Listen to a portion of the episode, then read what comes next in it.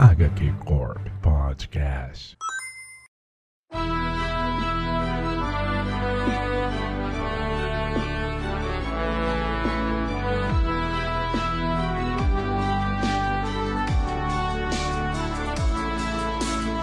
Salve, salve, pessoal! Está começando o HQ Corp. Eu sou o Konema e hoje a gente vai falar de um quadrinho que talvez seja o mais hypado dentro da DC Comics ou o mais emocionado para alguns. Hoje a gente vai falar do que presta dentro do quadrinho do Batman, que é a Bat-Família. Porque o Batman é ruim, mas os coadjuvantes dele são excelentes. Já Hoje começou assim, já começou assim. Eu sou desses, porque hoje a gente vai falar de Asa Noturna de Tom Taylor. E aqui junto comigo eu reuni um time de especialista com convidados assim do alto escalão da gibisfera para debater esse quadrinho que provavelmente vai dividir águas no Brasil. Então, começando sempre apresentando a nossa corporação, primeiramente Bruno Mael. Existem dois tipos de pessoa. As pessoas que fazem o 4 sem o dedão e as pessoas que fazem o 4 sem o dedinho. Quatro, to- todo mundo agora que tá ouvindo o cast tá fazendo, né? Quatro sem o não sei dedão. se uma edição que dia que começou a comprar, foi comprar cachorro quente ou pizza, ele faz um 4 com o dedão, né? Com o dedão e os três dedos. E aí o Bruno Redondo foi no Twitter se justificar, porque ah, eu faço assim, aí eu fiz assim, porque começou online o pessoal falou, caralho, quem faz isso? Aí começou a guerra do como você faz o 4 com a mão. Tal, um lance meio Bastardos Inglórios, assim. É, isso que eu ia falar, dos mesmos criadores de, né? Tem cerveja. Cara, eu acho que precisa treinar pra fazer o 4 com o mindinho. Meu mindinho não tem essa flexibilidade de, de retrair pra fazer um 4, tá ligado? Com os dedos. Mas enfim. Junto com o Bruno Mael, com uma apresentação menos complicada, eu espero, Sr. Rods. E aí, galera, aqui é o Rods Cinza Filho e eu quero ser uma rede de proteção para todos, hein? Oh, que massa velho bonitinho.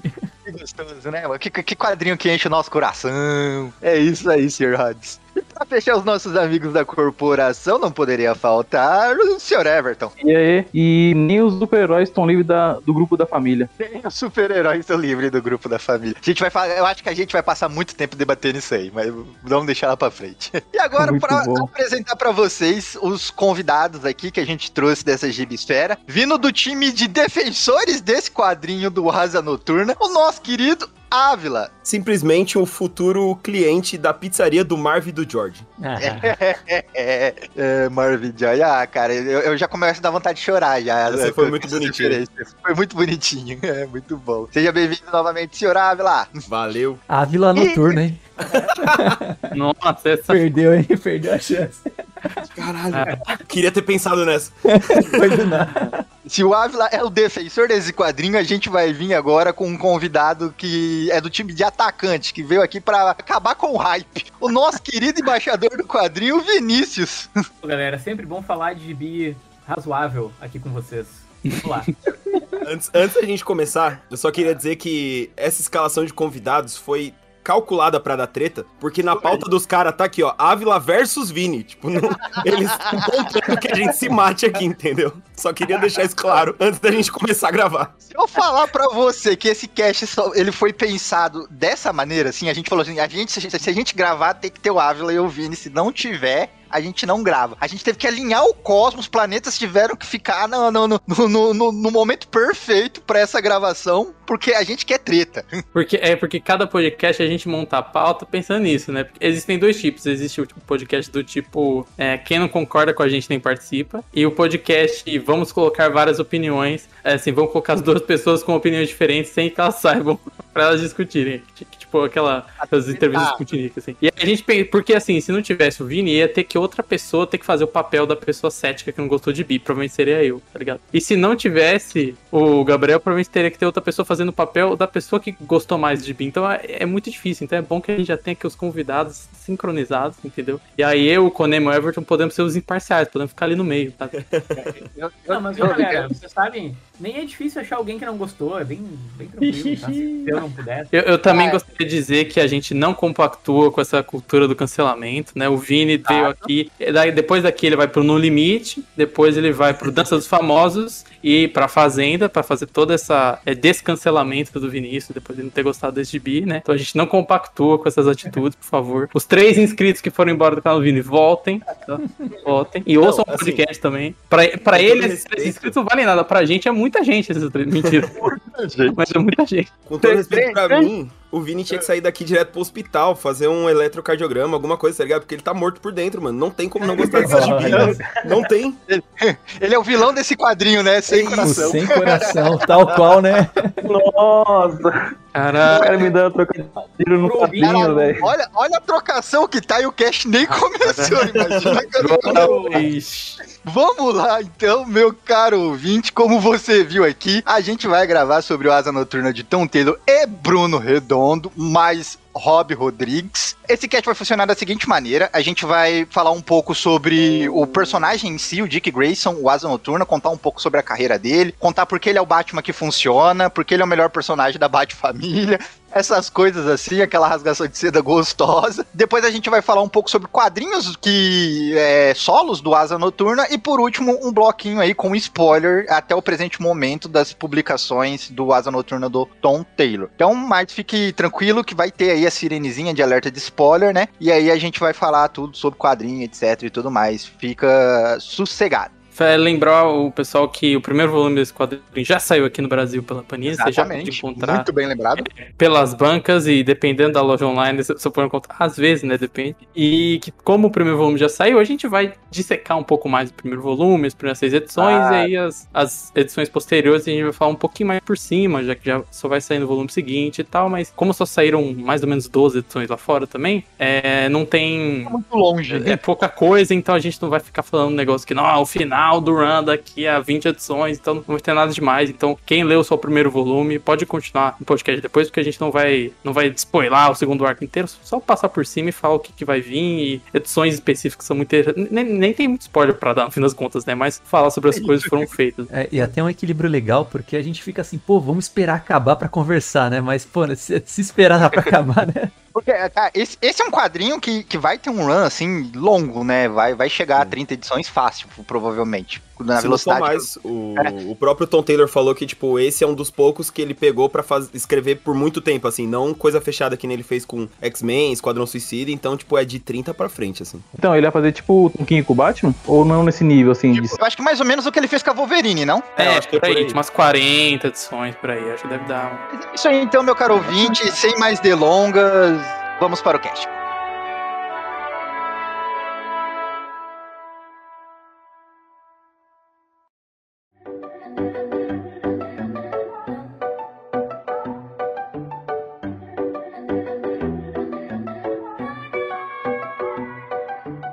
Time to call it an end. The road of lust and pretend. It's all we had and all we lost. Let it go, let it go, let it go. Vamos lá, antes de começar, antes de a gente começar a rasgar seda aí, falar do autor, falar dos desenhistas, falar do- dos outros quadrinhos e tudo mais, a gente precisa atualizar o nosso querido ouvinte sobre o que se trata o Asa Noturna do Tom Taylor. Então, meu querido Bruno Mael, qual que é a sinopse desse quadrinho? Dick Grayson está de volta a Bloodhaven e com a nova prefeita Zuko no poder, sua vontade de manter a cidade segura nunca foi tão forte. Agora o Dick vai lutar contra o Arrasa Quarteirão e o novo inimigo Sem Coração e vai ter que construir a vida de herói do povo com as tentativas de mudar a cidade como Dick Grayson.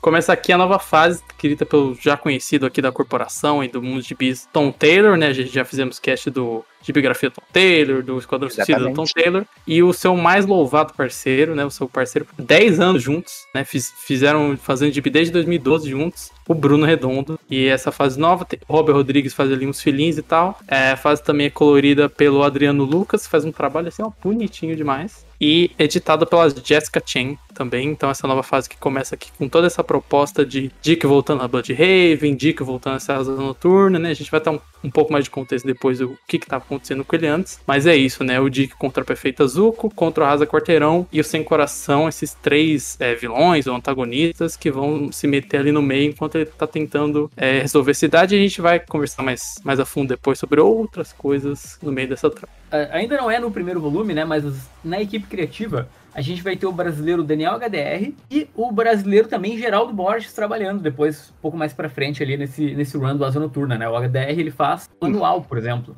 Ô, que filé, hein? Não sabia não. Olha só, informação privilegiada. Vale lembrar também, assim, é, é, Tom Taylor, a casa já tem um gibi grafia que é praticamente contando a vida do cara. Se você quer saber mais sobre Tom Taylor, vai escutar esse cast da casa. Eu vou deixar os meus queridos amigos aqui e convidados que quiserem falar alguma coisa sobre Tom Taylor, o microfone tá aberto, mas eu acho que a gente já dissecou tudo que precisava falar sobre esse cara. Ah, Vila Vini, quer falar alguma coisa sobre Tom Taylor?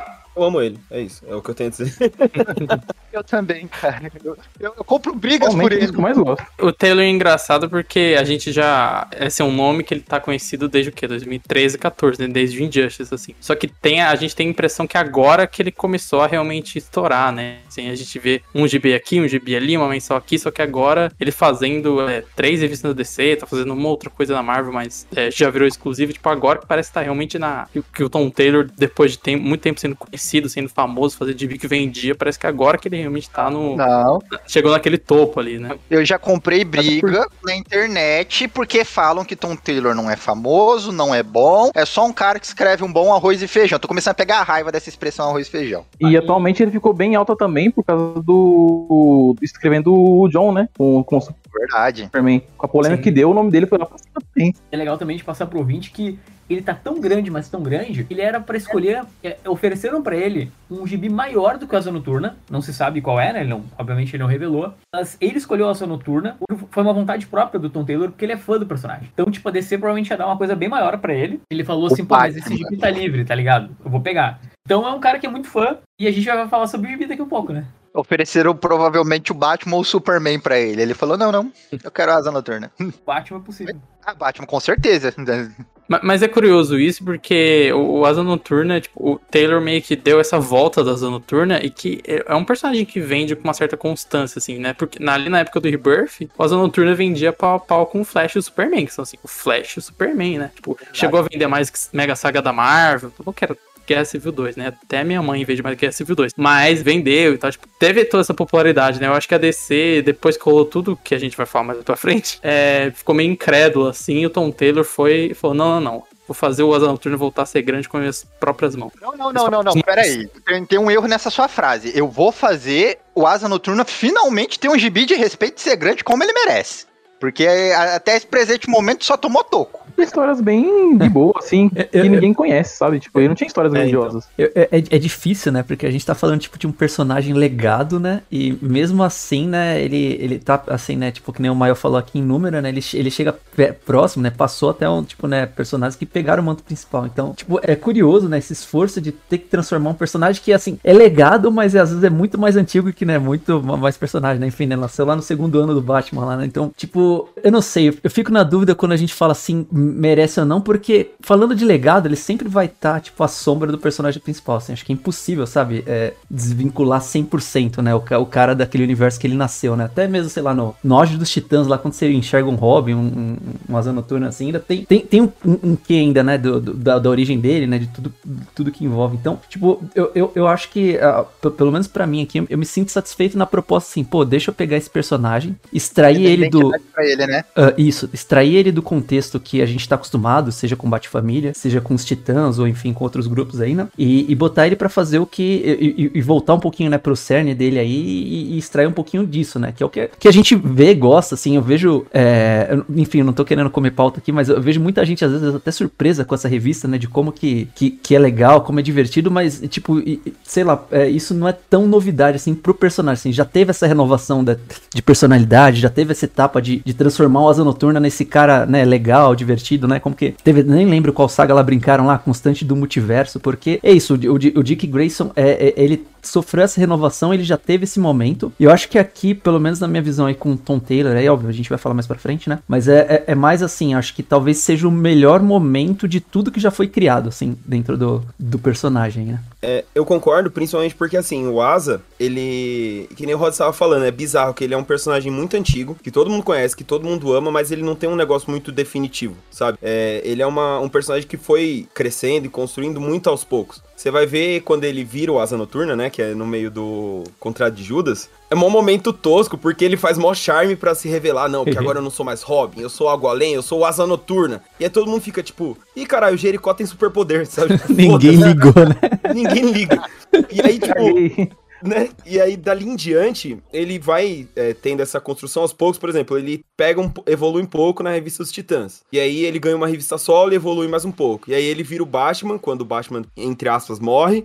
E aí ele ganha mais um pouco tal. Só que é tudo muito esparçado em, sei lá, uns 40, 50 anos de cronologia. E o que mais me encantou nessa, nesse quadrinho do Tom Taylor, por enquanto, é que ele tá conseguindo meio que resumir tudo que faz o Asa Noturno um puta de um personagem em aventuras muito fáceis de quem não faz a menor ideia de quem ele é, sabe? Tenho certeza que se um leitor novo começar a ler esse gibi, ele vai chegar no final do, do primeiro volume falando: Ah, tá, o Asa Noturno é amigo dele, inimigo dele, ele é namorado de fulana, ele conhece ciclano, sabe? Porque ele, pra mim, o, o, o grande legal desse gibi é meio isso, assim, ele faz uma, uma síntese de um personagem que tem mais de 50, 60, não, na verdade 80 anos de história, né? Que ele estreou como Robin e tal. Então é, é muito foda. Eu acho que, concordando e discordando com todo mundo, acho que a gente vai até falar um pouco mais depois, quando for falar rapidamente dos Que vieram antes, assim. Eu acho sim que teve é, coisas definitivas dele antes, vamos colocar assim, tipo, o próprio Jovens Titãs, quando rola a revista Jovens Titãs, ele é um personagem recorrentemente o personagem central. Tipo, quando começa a revista, ele é o maior sidekick que, tem, e quando vem toda a mudança, ele ainda é o personagem mais popular, ele é central e tal. Então, antes e depois de ser Asa Noturna, ele ali é um- era um, foi um grande momento dele, vamos colocar assim, né?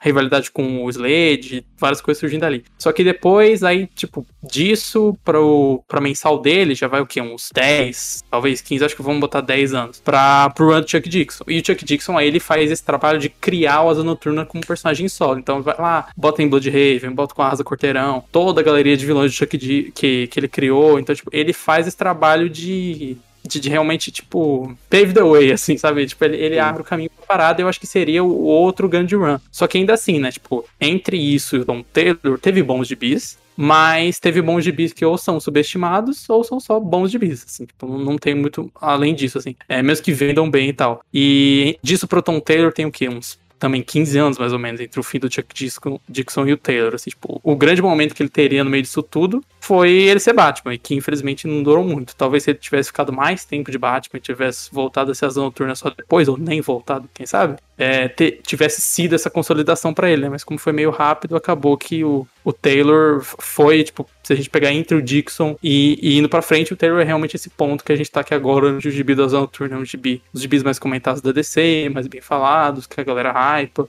e que tem coisas interessantes e que ch- chama atenção pra quem não é fã do personagem, não é fã do necessariamente do universo do Batman e tal, tipo. Então, concordo, mas também acho que tem esses outros pontos. É que esses outros pontos estão meio distanciados demais, assim, da, da gente. E aí o Taylor é meio que estabelece, tipo, ok, né? Ele voltou a ser noturna, ele deixou de ser asa noturna de novo, voltou de novo. Então vamos, vamos pegar aqui e fazer uma parada aqui com ele, que eu acho que antes faltava um pouco também, assim. Antes ele tava sempre saindo de algum lugar ou indo pro outro, e aqui parece que ele Taylor para, senta e fala, ok, a noturna tá aqui. Vai ficar aqui, é desse jeito. é, arruma, ele arruma a casa, ele faz esse trabalho de, de arrumar. Arrumar a casa nem tanto, porque a casa já tinha sido arrumada antes, mas no sentido, tipo, é, a casa tá arrumada, ele vai aproveitar, vamos colocar assim, sabe? É aquele momento que você faz a faxina na casa, você deita, sabe? Você vai comer, vai ver uma Ou, ou a TV. coisa mais ilógica, né? A gente faz a faxina e no outro dia é festa, né? Porque tem que limpar a casa pra É, receber a também. galera, né? Também. Ele vai estou sujar pra ele poder limpar porque eu quero, eu quero fazer alguma coisa depois, né?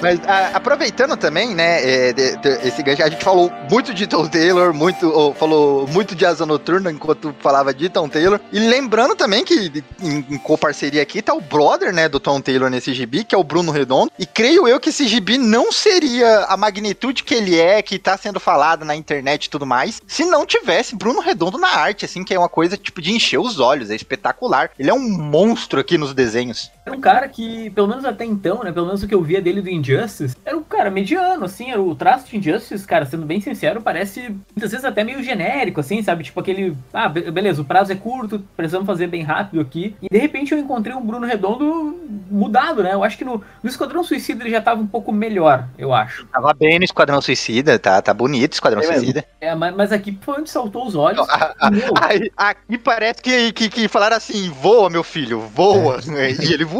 Ele tá tentando ganhar espaço, tá ligado? Entre os grandes, dá pra ver que ele tá, tipo, vindo com tudo. E eu acho que tem um ponto que as cores são muito importantes pra esse gibi, sabe? Sim. Se tu for ver, Não. em várias páginas, essa página mesmo que onde ele vai se transformando, cara, o azul dele, ele pula pra fora da página, sabe? E tem várias brincadeiras até com, tipo, colocar ele pra fora do, do requadro pra mostrar que ele tá livre ou que ele tá, sabe? Eh, Eu acho que o gibi consegue dar essa sensação de um acrobata, sabe? De um cara que tá pulando pra fora da página. Eu acho isso muito legal. Sabe qual foi a última vez que eu li um gibi que eu, eu senti essa parada de o cara é um acrobata, tá ligado? É, é, é, essa, essa, essa movimentação que o, que o Bruno Redondo tá dando pro, pro Asa Noturna foi no Demolidor do Frank Miller.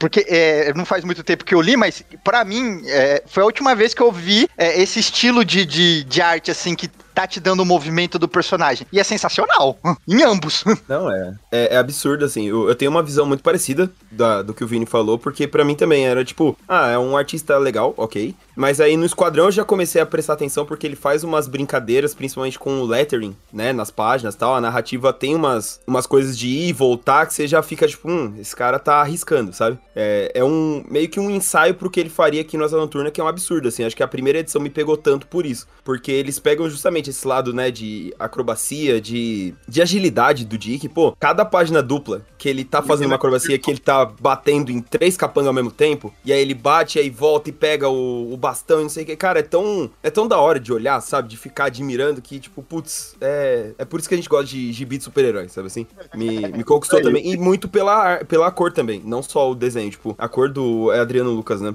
Cara, é, é um negócio fantástico, principalmente porque o Gibi sempre coloca o Dick em, em paisagens, né? Tipo, ele tá sempre com o céu de fundo, um sol, um negócio. E aí você vê que é um, é um trabalho muito de reforçar mesmo. Ele sempre faz. é, ele colore muito pra deixar o azul em destaque, que aí vocês estão falando de saltar na página, né? Você bate o olho e você fala, tipo, caralho, esse é o herói, esse é o centro das atenções, sabe? É um negócio fantástico. Geralmente o fundo é em cores mais quentes, né? Então Uhum. o azul, que é uma cor fria, ele destaca muito, né? Eu acho que é um uso inteligente da, da cor. E isso, ele, cara, ele usa várias vezes na página. E também ele tem um lance de. Ele simula um plano sequência em várias ah, partes do gibi.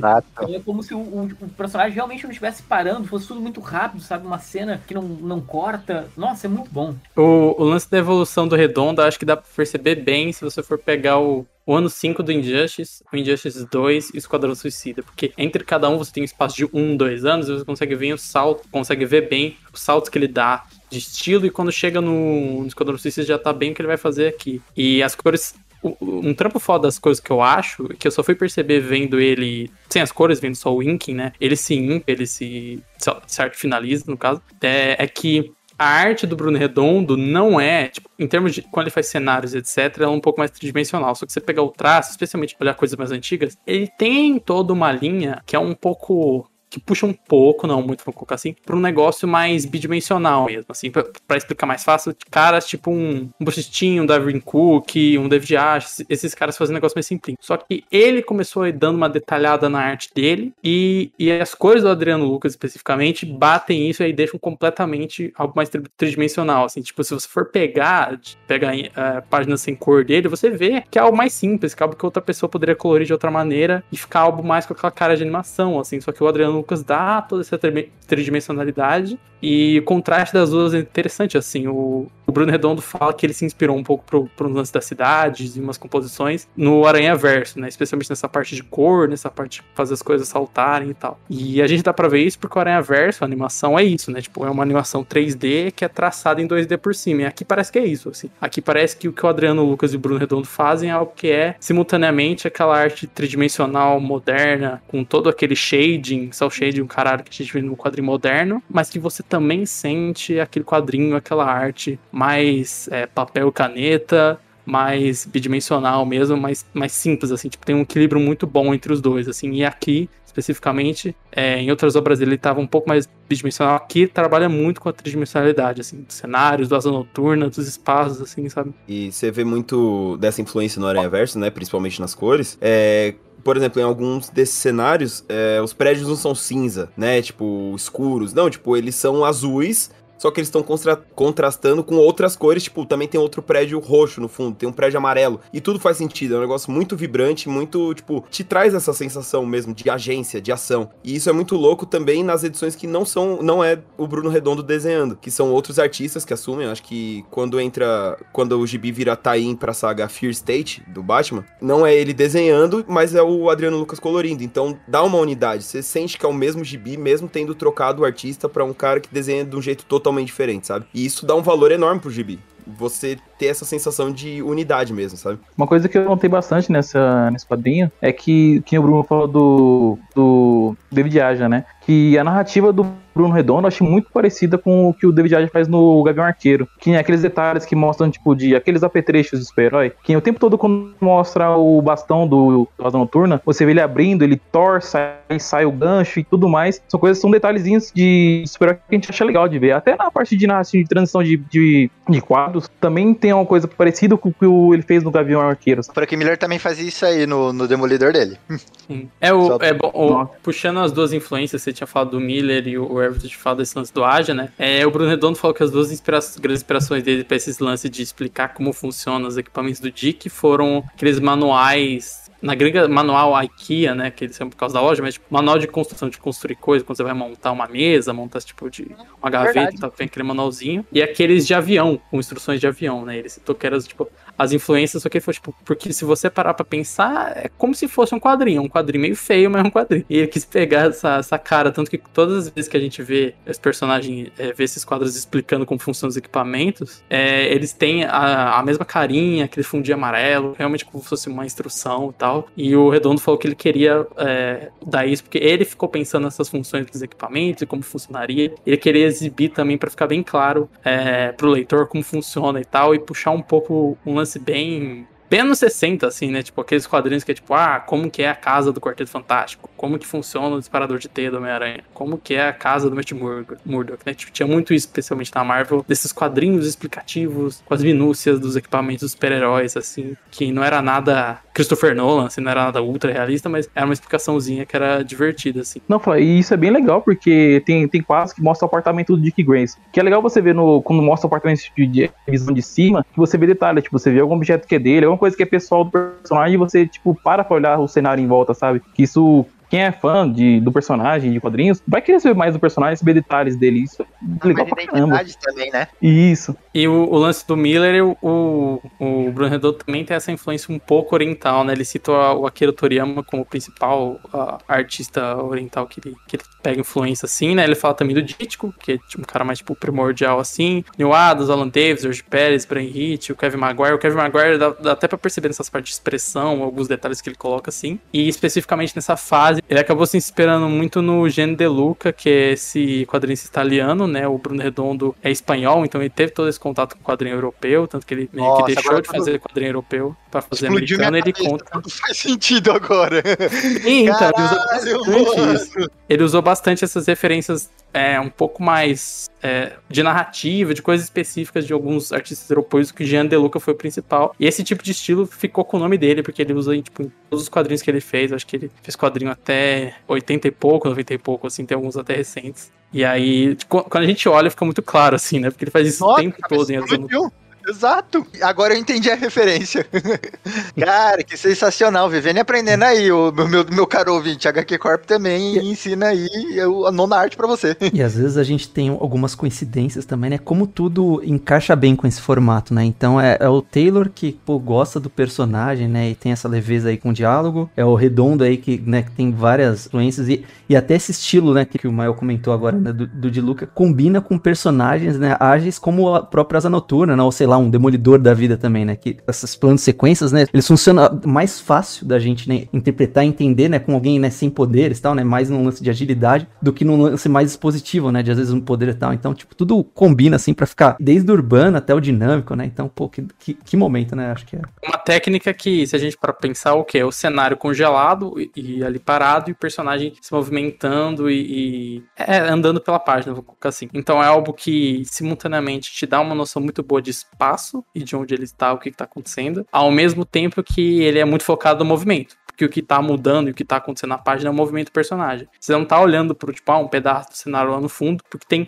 20 Dick Graysons, as noturnas, passando pela página fazendo essas ações, assim. Então, tipo, é, é simultaneamente você tem todo essa, esse entendimento do espaço da parada, ao mesmo tempo que você tá focando na ação e no asa noturna, no que o personagem tá fazendo, assim. Então é algo que a, a gente chama de plano de sequência, mas é, é realmente seria talvez o equivalente quadrinesco de um quadrinho de um plano de sequência, né? Tipo, o cenário tá parado, o personagem tá se movimentando, você tá todo esse foco, assim. Da, essa é uma comparação que é meio, meio sinestésica, vamos colocar assim, né? Tipo, não é a mesma coisa, mas se você explicar para alguém, a pessoa entende que é como se fosse um plano de sequência. E aí, para mim, entra já a primeira vez que eu vou usar essa cartada nesse programa, provavelmente é algo que eu vou falar muito, que é como esse gibi é legal sem reinventar a roda, sabe assim? É, a gente tá discutindo um efeito, né, de quadrinhos que já existe há muito tempo, se for ler gibi do Demolidor, como o Konema disse, o do próprio Asa Noturna, você pega coisas dos anos 90, já tinha esse esquema, em cenas de ação onde você vê ele vindo de lá de trás, fazendo acrobacia, até aterrizar na cara de um capanga, de um vilão, só que eles colocam isso no gibi a serviço da história de um jeito tão legal que parece novo, sabe? Parece dar uma sensação de frescor. Tanto que eles vão lá e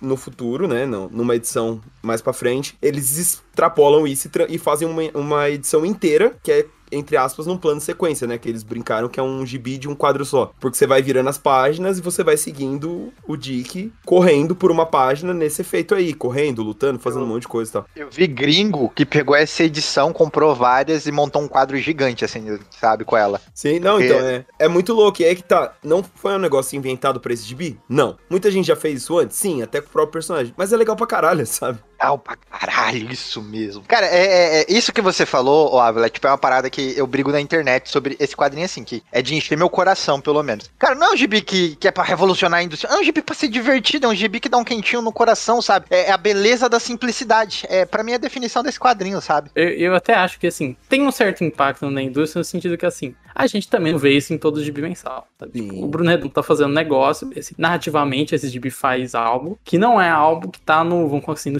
streamline, na, na linha de produção do, do gibi americano, sabe? Do mesmo jeito que, sei lá, uma, voa- uma voadora de perna aberta Psylocke que o Jim Lee inventou em 1990 é algo que tá presente em 90% dos quadrinhos americanos lançados até 2022, assim, sabe? Então, tipo, é, isso gera um certo impacto é, similar, assim. Não querer dizer que o quadrinho é, é o, o Gavião Arqueiro da DC, nada do tipo, mas algo similar com o que o Aja fez um pouco naquela época, que alguns outros artistas também fizeram em outros gibis, e, tipo... e isso acontece, né, em gibi com- comumente. Tipo, a última coisa que a gente teve foi, sei lá, o Hickman, que quando ele colocou infográfico massivamente X-Men, de repente, todo o escritor olhou e falou, foda-se, eu vou gastar uma página pra botar um desenho, uma carta, ou seja, assim, tipo, Kieron Gillen chegou na Marvel e falou, ah, caguei, a, a máquina dos, dos Eternos vai ser um grande infográfico engraçadinho. assim. Então isso meio que tem impacto. Então, tipo, acho que da mesma forma como pós 2012 a gente viu uma galera que era influenciada pelo, pelo Aja e pós 2019 a gente viu esse lance específico de, de usar, usar texto e visual nos quadrinhos de uma forma mais design, menos quadrinho. É, pode ser que agora, de 2020, 21, 22 pra frente, a gente veja mais pessoas é, pegando essas influências ou fazendo algo um pouco mais similar ao redondo, de certa forma, um pouco por ser moda e um pouco também por ter esse espaço aberto, sabe? Tipo, ter esse caminho aberto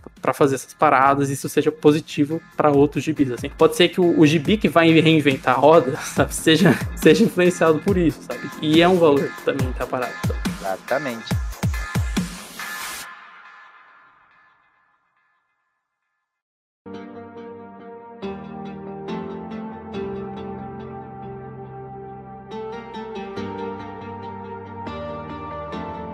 Ó, eu quero fazer uma pergunta pra todo mundo aqui presente aqui nessa gravação, mas antes de fazer essa pergunta, eu quero puxar simplesmente o- os dados de publicação desse quadrinho, né? De, de, de criação e publicação, só para o nosso querido ouvinte ficar aí contextualizado. Menino Rods, pode dizer pra gente os dados de criação e publicação desse quadrinho? Boa, vamos lá. A edição mensal foi publicada a partir de março de 2021. Começou em Nightwing 78, que é basicamente a continuação, né, do que já tinha começado quando zerou, né, o, o número do- da revista Nightwing, né? Começou no Rebirth número 1, né, Nightwing Rebirth, né? E agora a gente só tá- ainda tá entre aspas nessa fase, agora na, na edição 78 nos Estados Unidos. E hoje, né, ele continua, né? A gente tem entre 12 e 13 edições e ela tá lá, acho que não me falha a memória, é na edição 90. Uma outra curiosidade boa também é que a gente já teve, né, o lançamento da, de parte desse arco, né, nacional aqui pela editora Panini, que reúne basicamente as seis primeiras edições aí desse arco que, como a gente falou, pode até ser grande aí do Tom Taylor com o personagem, né? Então, assim,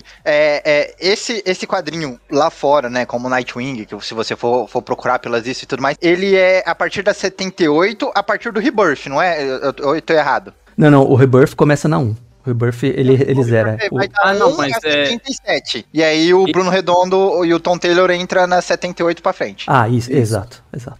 Isso é, É, a mesma. Aqui no Brasil já, essa, já tá em publicação e vendas em todas as lojas virtuais. Você pode pegar pelo link do Dois Quadrinhos ou o link do HQ Corp, que a gente fica feliz do mesmo jeito. Mas já tem um encadernado aí de seis edições, correto? Hein, cara, e assim, não se assuste, caro ouvinte, porque os reajustes vieram, né, gente? Vieram É. forte, né? O quadrinho tá, acho que tá 45 reais, tá, tá bem, bem complicado, assim. Mas é doído.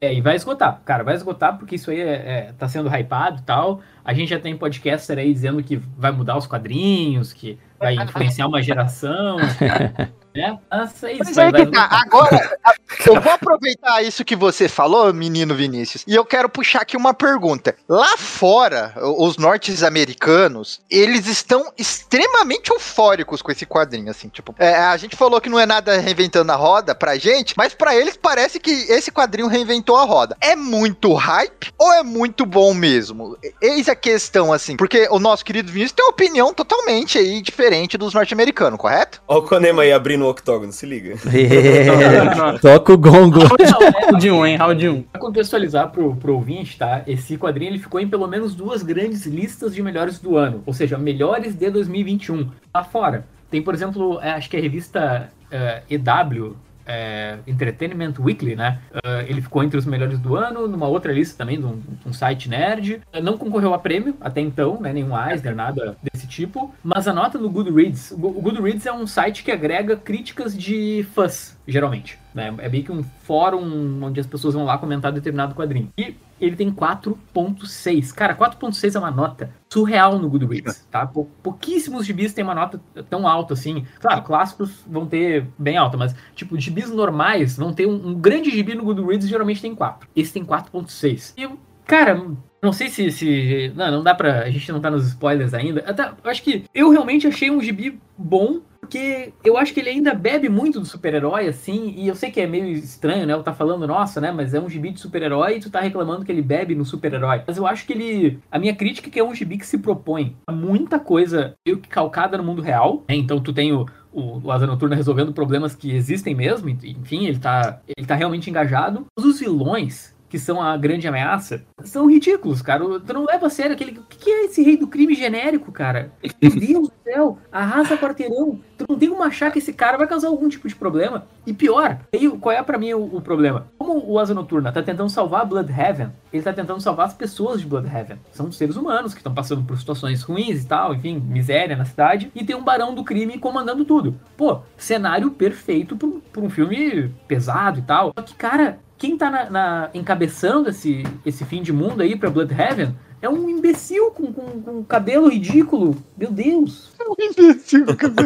Olha, é, Entendemos uma mágoa. tô- Rapidinho, eu tô só apagando os tweets antigos. Porque eu vou concordar com o Vini, aí eu não quero que ninguém ache esses tweets pra me incriminar. É, mas eu concordo. Assim, eu gosto, eu gosto desse gibi. Eu gosto, eu gosto desse gibi, eu acredito que eu gosto mais do que eu gosto do Vini, mas Gosto mais do que o, o Vini, mas gosto menos com algumas outras pessoas. Mas eu até concordo que nesse sentido, tipo assim, ele chega e já estabelece três antagonistas, um serial killer, outro uma política, outro um criminoso, e ele não se aprofunda muito em dois desses três, e ele tem toda essa questão de ah, o dinheiro e a caridade, o que ele vai fazer com isso, mudar o mundo, que parece que vai pra algo um pouco maior, e no fim é tipo, ah, é caridade. Beleza, vai ser isso mesmo, assim. Então eu entendo que nesse sentido da. Tipo, nesse sentido meio conceitual, ele parte, parte do negócio simples e executa um negócio simples e fica por isso mesmo, assim. E às vezes eu gostaria que aprofundasse, mas às vezes eu acho, tipo, ah, beleza. Essa é a proposta dele. Nesse sentido, eu me incomodei mais com o Superman do Tom Taylor, que pra mim tem esses mesmos problemas, só que maior do que nesse. Assim. Porque no Superman do Tom Taylor, tipo, é mais difícil ainda estabelecer um vilão e desenvolver um vilão. O Superman É, do Tom mas- Taylor não tem vilão. O- É, tem então, tipo, agora. tem agora então, entre parênteses assim, gigante, mas. eh, Chega nas com duas- oito, nove edições, ele estabelece que vai ser. é, esse lance de tipo, tentar mudar o mundo de verdade é muito é, noção americana de, de política meio básica, assim, sabe? Então, ali incomoda um pouco mais. Aqui eu achei que ficou mais redondinho, assim, mas talvez seja o Bruno Redondo é, amarrando aquilo de uma forma que não, a gente não se incomode, assim, porque a gente não tá. Será que o Bruno tá Redondo, a sua narrativa gráfica, tá, tá empurrando esse quadrinho assim pra um, Ah, um, um patamar Não. acima do que ele deveria? Ah, não acho. Não Não, acho, sim. Ô, vamos lá, eu quero você argumente porque você não acha. Não, é porque assim, é... primeiro duas perspectivas. A primeira como um fã carente de uma história boa do Asa Noturna há muito tempo. E só que o que eu tô gostando é que assim, é, apesar de a gente ter falado, ah, ele já pegou a casa arrumada, eu acho que é mais ou menos. Tipo assim, apesar de o Asa Noturna tá pronto pra ele, pra começar uma fase nova, né? Tipo, como dá pra ver na primeira edição, ele é um personagem ainda muito bagunçado no sentido de quem que ele é dentro desse universo, tá ligado? Ele não é o Batman, isso é algo que desde que ele se emancipou ele fala, mas ele também, a grosso modo, né, ao olho do, do leitor que às vezes não tá muito antenado, ele não é ninguém. Então, o que que eu sinto, pelo menos a minha visão como um fã, que o Tom Taylor tá fazendo? Ele tá organizando a casa nesse sentido, tipo, ó, ele não é tão foda quanto o Batman, mas ele se importa mais. Ele não consegue ir de frente com um rei do crime, como, vai, um demolidor da vida faria, mas ele usa mais a cabeça, sabe? Então, eu sinto que nesse primeiro momento ele ainda tá arrumando a casa pra se aprofundar nessas coisas que vocês estão sentindo falta. Tipo, minha visão como um fã empolgado, é claro, né? Às vezes pode não ser e eu quebrar a cara mais pra frente. Essa é a primeira coisa. E já a segunda, não. Já a segunda, eu, eu acho que ele pegou muito aquele hot take que todo mundo ama papagaiar, que, ah, se o Batman se importasse mesmo, ele não ia se vestir de morcego, ele ia investir em caridade. E colocou a prova. Falou, tá, vamos fazer essa porra aí, vamos ver no que que vai dar. Porque o Asa Noturna é um personagem que combina mais com esse tipo de coisa do que o Batman. Sem abrir mão do lado super-herói. Porque as cenas de os momentos de super-herói, pra mim, são os momentos mais empolgantes e até emocionantes de gibi de super-herói nos últimos tempos, sabe assim? Quando ele parte pro resgate de uma molecada que não tem casa. Quando ele vai de peito aberto pra um helicóptero que tá atirando nele pra evitar a perda de civis, sabe? É tudo um monte de coisa que eu tô acostumado a ler, sei lá, na Marvel com Homem-Aranha, sabe assim? Na DC eu tô com o Batman descendo a porrada, resolvendo tudo no soco, sabe assim? Então ter esse, esse lado super-heróico de salvar pessoas e não derrotar vilões, me conquista, sabe assim? É, é um negócio muito. E principalmente pelo clima, porque eu entendo também, é, fazendo uma analogia, é, eu sinto que talvez a expectativa é que vocês iam encontrar um.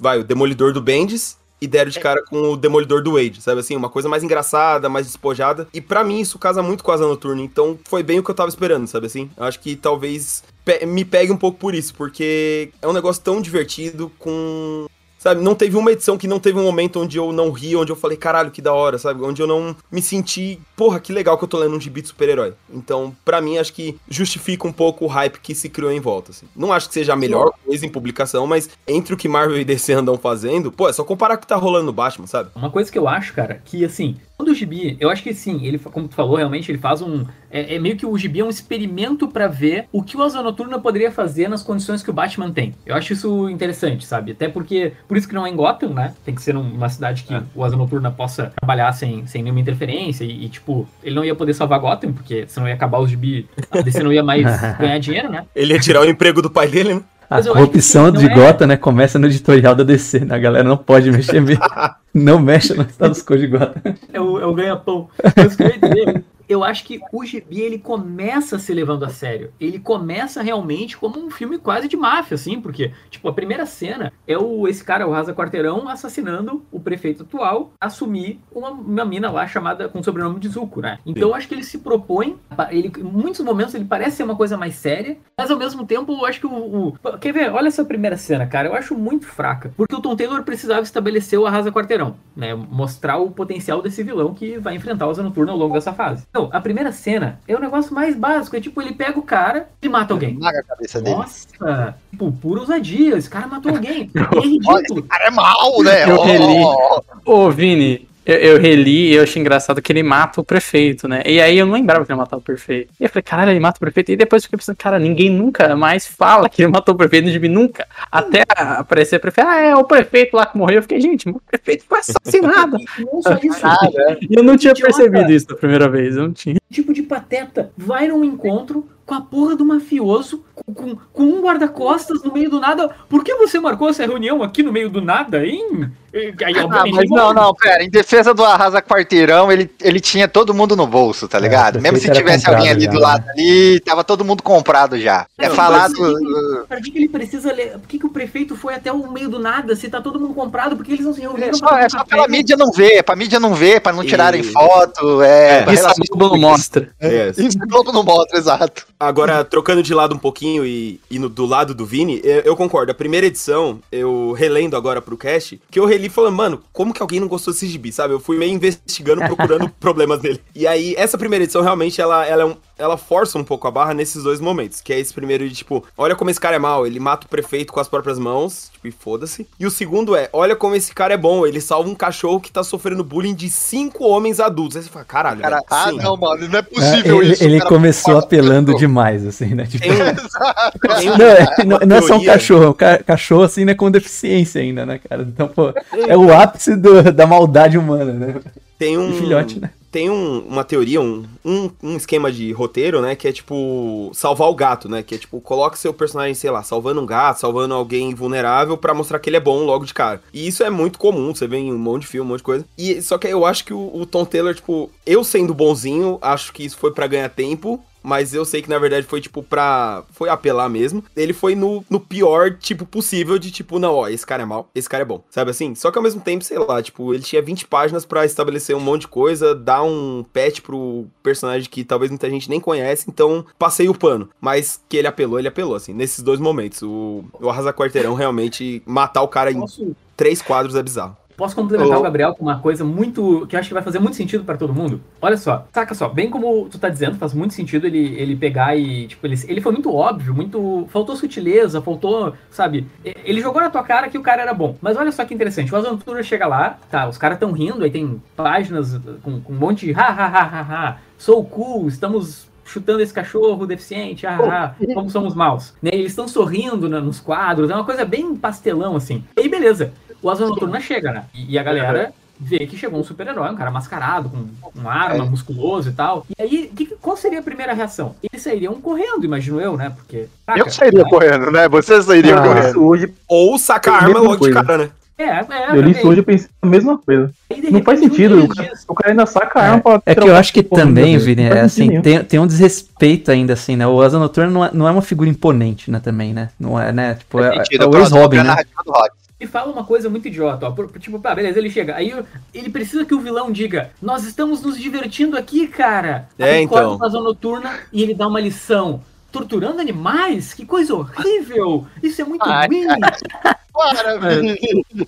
Mas eu vou fazer a defesa aqui, eu não, não achei que tá fazendo nesse sentido, mas é que assim, é a primeira edição, então pra mim ali ele tá apresentando qual vai ser o tom da parada. E é um é. tom um pouco mais pastelãozinho É mesmo. um Tom Taylor. Um pouco mais. Não, não, É, Taylor. caralho. Foi mal, Mas foi é- mal. Um pouco mais esse esse Batman, não é o Batman, mas usando a comparação, esse Batman um pouco mais Adam Westesco, sabe? Um negócio um pouco mais cartunesco. Então aí eu acho que é, funciona como apresentação que, tipo, ó, esse é o tom e esse é o universo desse gibi. Só que aí é, eu dou a defesa, mas eu também eu dou o contragolpe. Que aí, quando ele fica puxando coisas é, um pouco mais reais, você tem esse problema desse contraste, né? Que é um gibi que ao mesmo tempo que ele tem o vilão de filme anos 80 que atira no cachorro porque ele é mal, você também tá o Dick Grayson que ah, o bilionário não faz nada e o pai dele, tipo, sabe, fica naquele lance meio que é pra puxar algo um pouco mais real, mas também é pra ser pastelão. E aí, nesse sentido, o Ávila tinha, tinha trazido o Demolidor do Wade. Nesse sentido é que o que, que separamos os meninos dos homens. Assim, acho que o Demolidor do Wade tinha uma, uma, uma consistência no tom um pouco melhor, além de algumas outras coisas, enfim, não é um programa sobre Demolidor do Wade, é, que que pra mim enriquece um pouco, que, que separa de bem sentido, assim, o, o Taylor luta um pouco com esse tom. Só que como o tom é né, mais aberto no caso, né, mas o tom é sempre positivo, é sempre pra cima, é sempre o coração quentinho, a gente a gente lê de boa, assim, tipo, né? Não é como se o, o, tipo, o Razan Tour estivesse matando uma pessoa e depois é, pegando uma criança no colo, sabe? É, são coisas que têm uma diferença, mas ainda se encaixam de certa forma, assim. E só pequena observação, pelo amor de Deus, eu não comparei, tipo, não estou dizendo que Asa Noturna é tão bom quanto Demolidor do Age, tá? Eu quis dizer em questão não, não, de tom. Tá, Não, eu sei que o Bruno não fez isso, mas, Eu entendi isso. só- mas só pro caso do ouvinte, tipo, tá lá já indo no Twitter me xingar, calma, foi só um... Foi só uma, uma metáfora, não, pelo amor de Deus, não. Até porque tá cedo ainda, são, sei lá, seis edições que saíram ainda. ainda- o, o Tom Taylor ainda tem o que se provar ainda. Talvez seja o lance realmente de definir a urgência das situações, assim, porque no mesmo tempo, sei lá, que, que a gente tem essa é, escala de problemas e realidade dos conflitos aí, né? Porque assim, a gente tem um mafioso aqui, né, que pô, vai, vai sujar as ruas de sangue, e no mesmo tempo a gente tem um negócio, né, quase cartunesco mesmo, que é tipo um capanga, né, apontando arma pra um cachorro, né, isso, cara, né, é um nível de escala de violência, assim, que não é compatível, né, essa violência urbana mais, mais pesada, assim, dos vigilantes, né, um asa noturno, um Batman, um demolidor, né, e essa parada mais caricata, quase psicótica, assim, né, de, de, tipo, né, vou apontar arma pro cachorro, ou, né, a galera se xingando enquanto briga, né? Então, é um negócio que talvez tire ah, um pouco a expectativa, né, de quem tá lendo, ou, ou melhor, né, é, não direcione da, da forma certa a expectativa de quem tá lendo, né? E aí, no meio é, disso tudo aí, a gente tem, a- eu acho que onde o gibi brilha mesmo, né, de, de interação introspectivas do Asa Noturna com o que ele tá querendo se reconstruir, né, dentro dele, com os amigos, né, com, com a galera que tá em volta dele, que acho que aí talvez tenta balizar um pouquinho, né?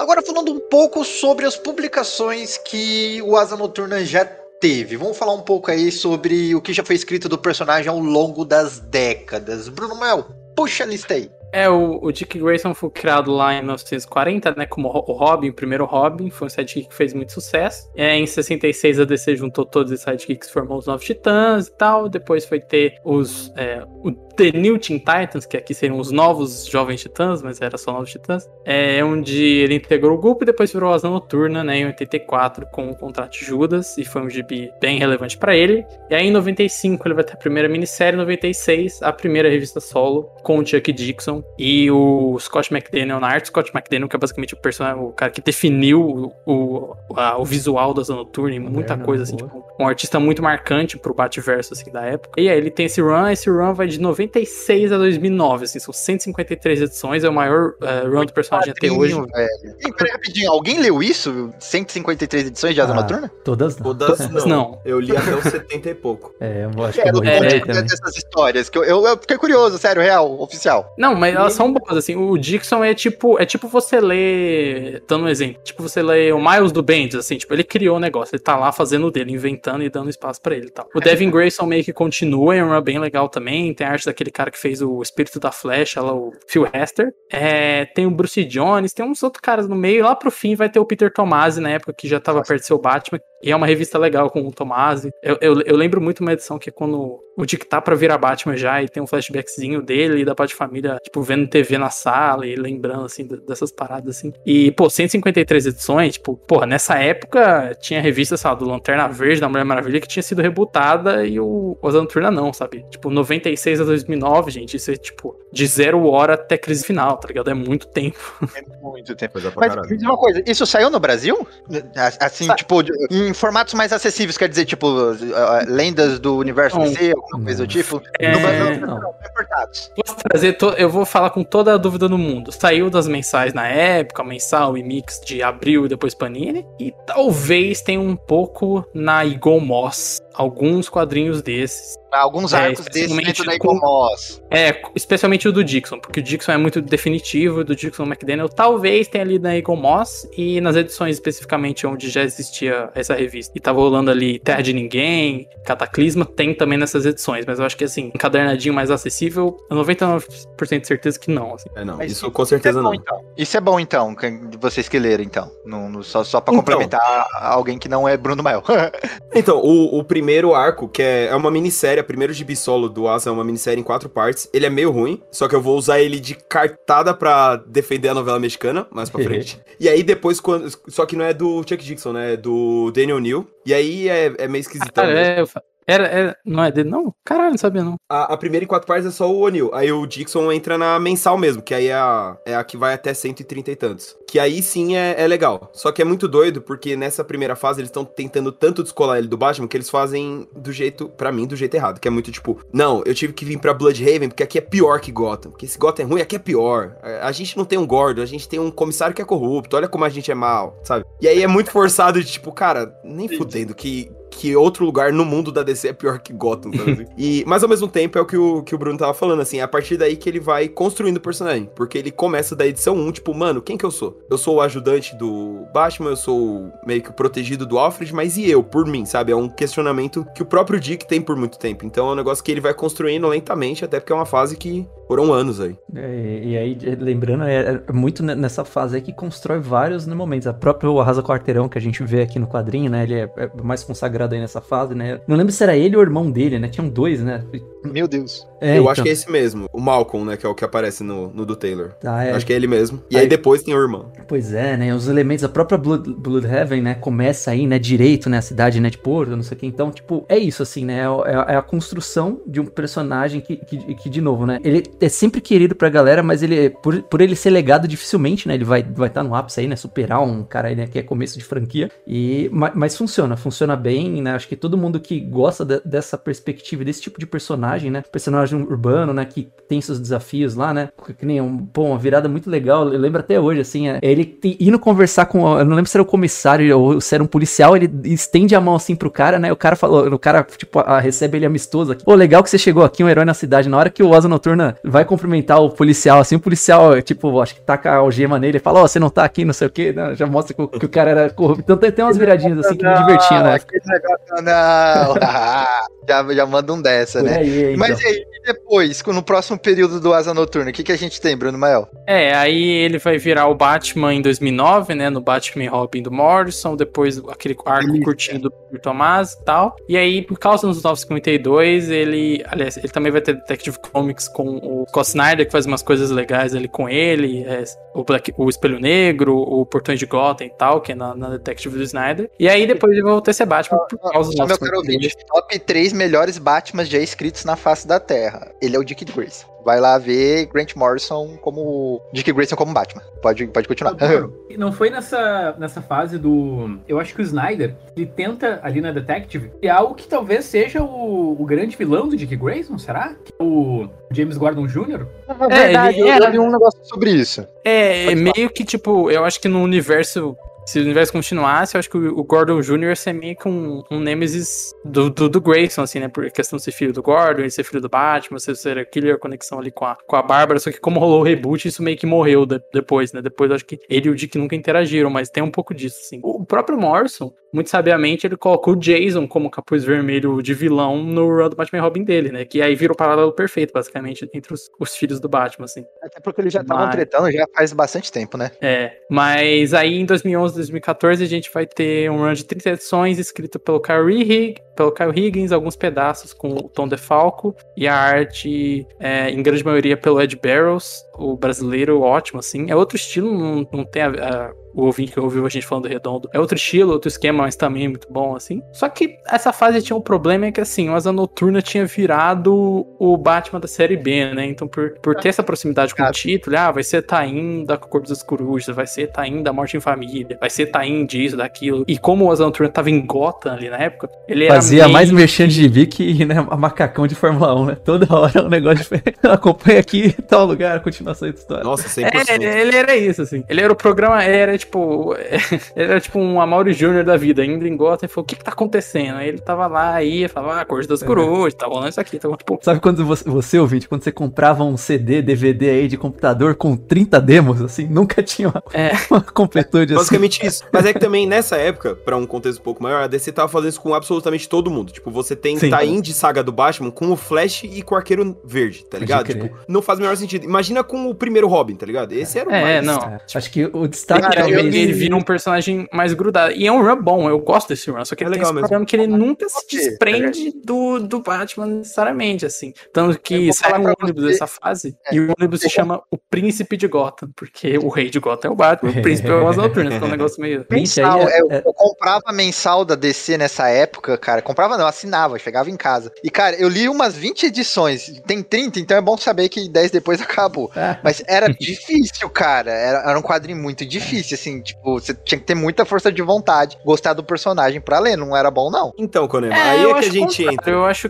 eu acho que quem gosta do personagem ficava um pouco mais É. incomodado por ele estar grudado com o Batman. Eu acho que o público mais geral, se fosse. Eu lembro que eu até comecei a ler nessa época, assim, tipo, eu. Ah, beleza. tipo, Funciona assim, e depois fui reler, achei legal. Só que eu acho que talvez isso, né? Se você já leu outras coisas, você fica, porra, mas o Azanturno tem a cidade dele, tem o vilão dele, o que, que ele tá fazendo aí? Lutando com garra da cor das curvas, sabe? Você fica meio assim. Mas aí a gente tem a questão que é só pra puxar o gancho, porque o Conema falou, tipo, ah, legal saber que acabou na 30. Mas por que que acabou na 30, ah, Bruno Maio? Conta pra gente. Por quê? Porque o Dandidio falou, vou matar o Dick Grayson, né? Detalhe, já uma ideia que ele já tinha tentado emplacar antes, ninguém aceitou, e aí ele aproveitou o Vilania Eterna pra fazer isso aí que o Bruno vai contar. Exatamente. E lá ele queria matar em 2005, lá em Crise Infinita. Não é à toa que em Crise Infinita, Bloodhaven meio que vai pro saco também, né? Porque já, já queriam acabar com tudo de uma vez. Só não consegue, inclusive se você for ler o gibi original, é, ele tá morto em página, mas ele coloca um balão do lado falando: Ah, ele, ele caiu, ele desmaiou. Tipo assim, pra te avisar, porque já tinha sido desenhado que ele tá morto. Não conseguiu.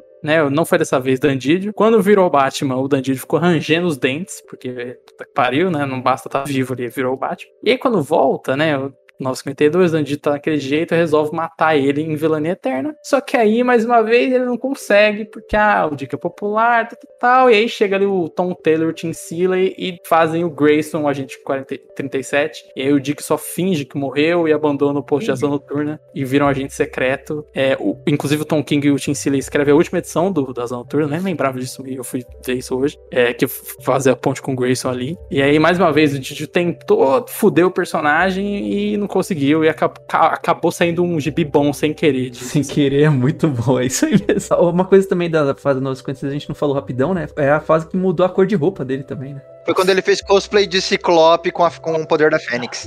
Não, pô, é Eu quando não ele... sei de quem foi a ideia. Eu não sei de quem foi a ideia. Eu adoro Ed Barrows. Eu não sei quem deu essa ideia. Pode ter sido qualquer um.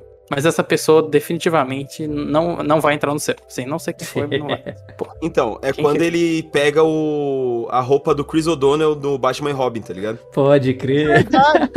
Verdade. É isso. É, que, é é, engra- que, é, que a roupa do filme é do. que- É o Asa Noturna, Mas é só com a engraçado que- capa, que- né? Mas é engraçado que o 952, o que, que tinha com o vermelho, que até o Mutano ficou vermelho nessa fase, né? Todo, É, vermelho ele- tava. Não, acho que, acho que não é alta nem o vermelho, acho que esse, e- tirando o Mutano e a adequação, acho que foi um lance mais de bate-família, sabe? Todos os Robins né, É. vermelhos e tal. Então, falam isso, falam que foi pra manter a- os hobbies, então, tipo, Dick, é, Dick, Damian, Tim e Jason ali no vermelho e pra. ter E aí o, o Tim, que era, sei lá, o Robin vermelho, ele deveria ser o Robin mais vermelho, né? Porque todos os Robins são vermelhos, quem é o Robin vermelho? Ele era o Robin Vermelho, né?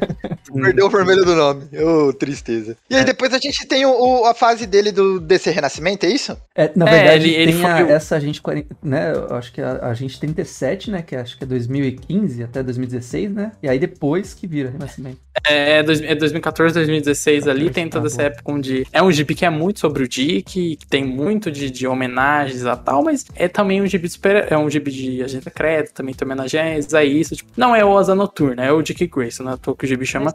Esse gibi que vai ter o, o outro cara do circo lá, o, o, o Garro, o Taylor, não lembro o nome do E não, é depois, é, de- é depois disso. Que É um cara depois, de laranja. né, Lembro que tem um visual muito da hora, mas o Isso. personagem era fraco. Ele mesmo, não, eu gostava. É, enfim, depois disso, o- ele vai voltar, se Noturna no Renascimento, né? O Tim Seeley, que já tava no Grayson, escreve a revista, faz o Dick voltar a ser Asa Noturna, tem a roupa nova, que é mais ou menos a roupa que ele usou é, por boa parte do run do Taylor também. É, vai ter a roupa nova, vai ter o novo inimigo ali, que é o, Rap o Raptor, que é um cara que é todo ligado com a questão do circo, e aí. Como é um gibi mais atual, a gente já tem um pouco essa questão que o, o Dick Grayson Tem essa ascendência cigana por ele vir do circo, etc. Que o, o, o, o Cilly usa bem né, nessas dessas figuras do passado dele. Ele faz um run de acho que umas 30 edições, 25 por aí. É um Meu run cara, legal, eu- acho que saiu em 4 ou 5 cadernados. Meu caro ouvinte, vá no Google e, e digite aí Raptor DC. O visual desse personagem é muito bacana, mano. E, Eu e li foi um dos grandes é acertos, né? mesmo. Porque, tipo, é, Então, foi tipo dar um vilão novo, dar uma galeria de vilões, tipo, desgrudar do Batman, né? Foi um negócio legal. assim. E eu li esse, esse começo, né? Esse, esse garra que aparece, né? É bem bacana, ele tenta levar o Dick Grayson ao limite, testa o personagem. Eu acho que, infelizmente, né? Não, não acabou não, não pegando, mas era um, um vilão interessante, assim, num primeiro momento. Ele- eu lembro que ele fica plantando a dúvida sobre o Batman na cabeça dele, tá ligado? Ele fica, ah, esse Batman aí, mano, ele quer foder com a tua vida. Ele voltou em algum gibi, ele voltou no final do run, mas tem algum gibi que ele tinha aparecido que eu não lembro qual era. Não tô, não tô lembrado. Aí o Silly sai rapidamente, entra o Sam Humphries, que veio lá do, do Lanternas Verdes, uma mensal que era muito legal, né? A DC tava nessa de, ah, troca-troca, vai uma mensal, um cara de uma mensal para outra e tal. Só que ele ficou pouco tempo, a DC meio que cortou. É, chamou o Ben Percy, que tinha, já tinha tido um complicado em Jovens Titãs, tá falando disso hoje, né? Que ele fez 15 edições de Jovens Titãs e teve dois crossovers e um evento, ou seja, insalubre. É, e a DC falou: não, vem aqui, vamos fazer o Asa Noturna. E já tinha feito o Arqueiro Verde, que foi é, a última mensal do Arqueiro Verde na data dessa, da publicação desse podcast. E é um bem legal, assim. É, e aí ele fez alguns fillers, fez ali um anual que era legal. E aí, quando ele foi engatar na revista, é, o que aconteceu? O Dandidio falou, né? Chegou ali no ouvidinho do Tom King e falou: Tom King, dá um, dá um tiro na cabeça do Dick Grayson pra nós. E aí no É. Batman, Tom Mata King esse moleque aí. tentou, tentou mais uma vez, né? É, ele leva um tiro na cabeça e perde a Alguém memória. podia- alguém dentro torna- da DC podia criar um vilão chamado Didio e ele ser o maior vilão do, do, do, do, do Asa mesmo, assim, né? O Tom Taylor faz isso, escuta nós. Olha, Inventa nossa, um vilão se for isso. DD, DD, DD, tá ligado? Nunca falei mal, nunca falei mal. Didi. E aí rola isso, e aí o Percy que assume na 50, ele é boicotado. Aí você corta ele, ele vai embora do título. O Scott Lobdell assume, né? O escritor. que- quando o Scott Lobdell assume o gibi em cima da hora, você sabe que o Dan Didio tá escrevendo uma parada. E assim, o, provavelmente o. Didio olhou e falou: Não, esse gibi não é ruim o suficiente, Ben Percy. Aí ele botou o Lobdell porque ele faz, queria fazer um gibi ruim. E é, O Lobdell é o, é o Celso Rotti do- dos quadrinhos. Cara. exatamente. Muito bom. Exa- Exatamente. E aí essa é a essa era entre Asa Noturna 50 e Asa Noturna 74, ou seja, 20, gente, dois anos. Foram dois anos. É, o Scott Lobdell e depois o Dan Jurgens é, fazem o Rick Grayson, que é o Asa Noturna com cabelo raspado, que não lembra quem ele é. É, e aí, exatamente. E aí, assim, é, um dos- é um- é o, o pior período do personagem, basicamente. O Didio conseguiu matar o Dick Grayson, assim, ele não foi uma morte literal, mas não foi uma morte de. Foi humilhação, sabe? Um- Cara, foi triste Foi o uma morte humilhante. É, é Ele, triste. Eu ele gosto. tentou matar várias vezes o personagem. Cara, por isso que eu falei, devia ter, mano. Porque ele foi o pior vilão que o Dick Grayson Não, ele já matou o teve, cara. espírito, ele assim, ele matou a alma, sabe? Eu gosto Vou de fazer pensar. tudo que eu puder na minha vida pra atrapalhar esse gibi. Era, mis- cara, a mulher dele devia falar assim: você ama esse cara mais do que eu, porque você tá todo, só pensando nele. Toda hora você tá tentando fuder com a vida do menino. Eu, eu gosto de pensar porque, assim, a cena de abertura do, do Tom Taylor, do Asa Noturno do Tom Taylor, é o Dick falando, tipo, ah, você tem que ter casca grossa pra aguentar passar pela vida se chamando Dick, né? Porque é uma piada, porque em inglês Dick significa pinto e tal. né? É a piada que a gente sempre faz. E eu acho, eu gosto de pensar que isso foi um tapa na cara dessa galera que mudou, né? Porque quando ele perde a memória, ele deixa de ser Dick Grayson e aí ele vira Rick Grayson, sabe? É muito um bagulho, muito masculinidade frágil de tipo, sabe? Não, não, não, ó, pinto não, eu sou o Rick.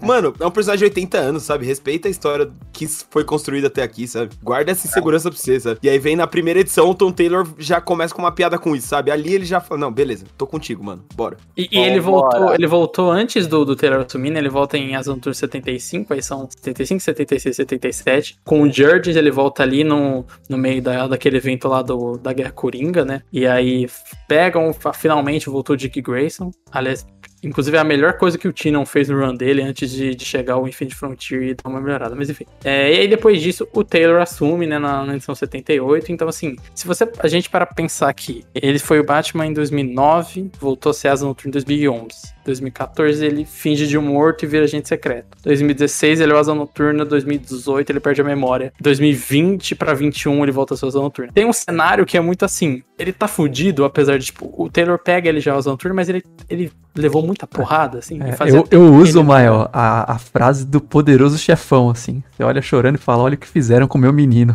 Porque Exato. sofreu, cara. Tipo, Sofreu. Tipo, se, se o Tom Taylor tivesse assumido depois do Tim Seeley, sabe? Na edição só 30 da revista, ele teria um cenário muito mais fácil. Só que ele pegou um momento que ele literalmente, tipo, cara, o personagem passou pelas piores coisas possíveis, assim. Tipo, o run do Seeley parece que foi há 10 anos atrás, de, tão é, agoniante que foi toda essa fase do Rick Grayson. Então ele pega uma fase que, assim, o Taylor tem que realmente botar um pé na porta no sentido de Dick Grayson. Assim, é o Dick, é o Asa, e fazer o negócio aparecer, assim, porque era um personagem que tinha sofrido muito é, na mão de editorial todos esses anos, assim. Então, toda vez que a gente fala que, ah, o Rick sof... o Dick sofreu, caralho, quase chamei de é, o Dick sofreu, o Didi odeia o Dick, porque ele tem que recuperar o personagem, porque tem uma piada com isso, com aquilo, é por causa disso, assim, que é um personagem que tava maltratado, por mais que quando o, o Taylor pegou já fosse essa noturna, ele tava, tava difícil ali, sabe? É, é engraçado isso aí, que até porque o Taylor já teve a chance de matar o personagem que fez Injustice, né? Foi uma das piores mortes que eu já vi de super-herói. Nossa, nos também, quadrinhos, né? também. Então, Tem isso, verdade. nossa.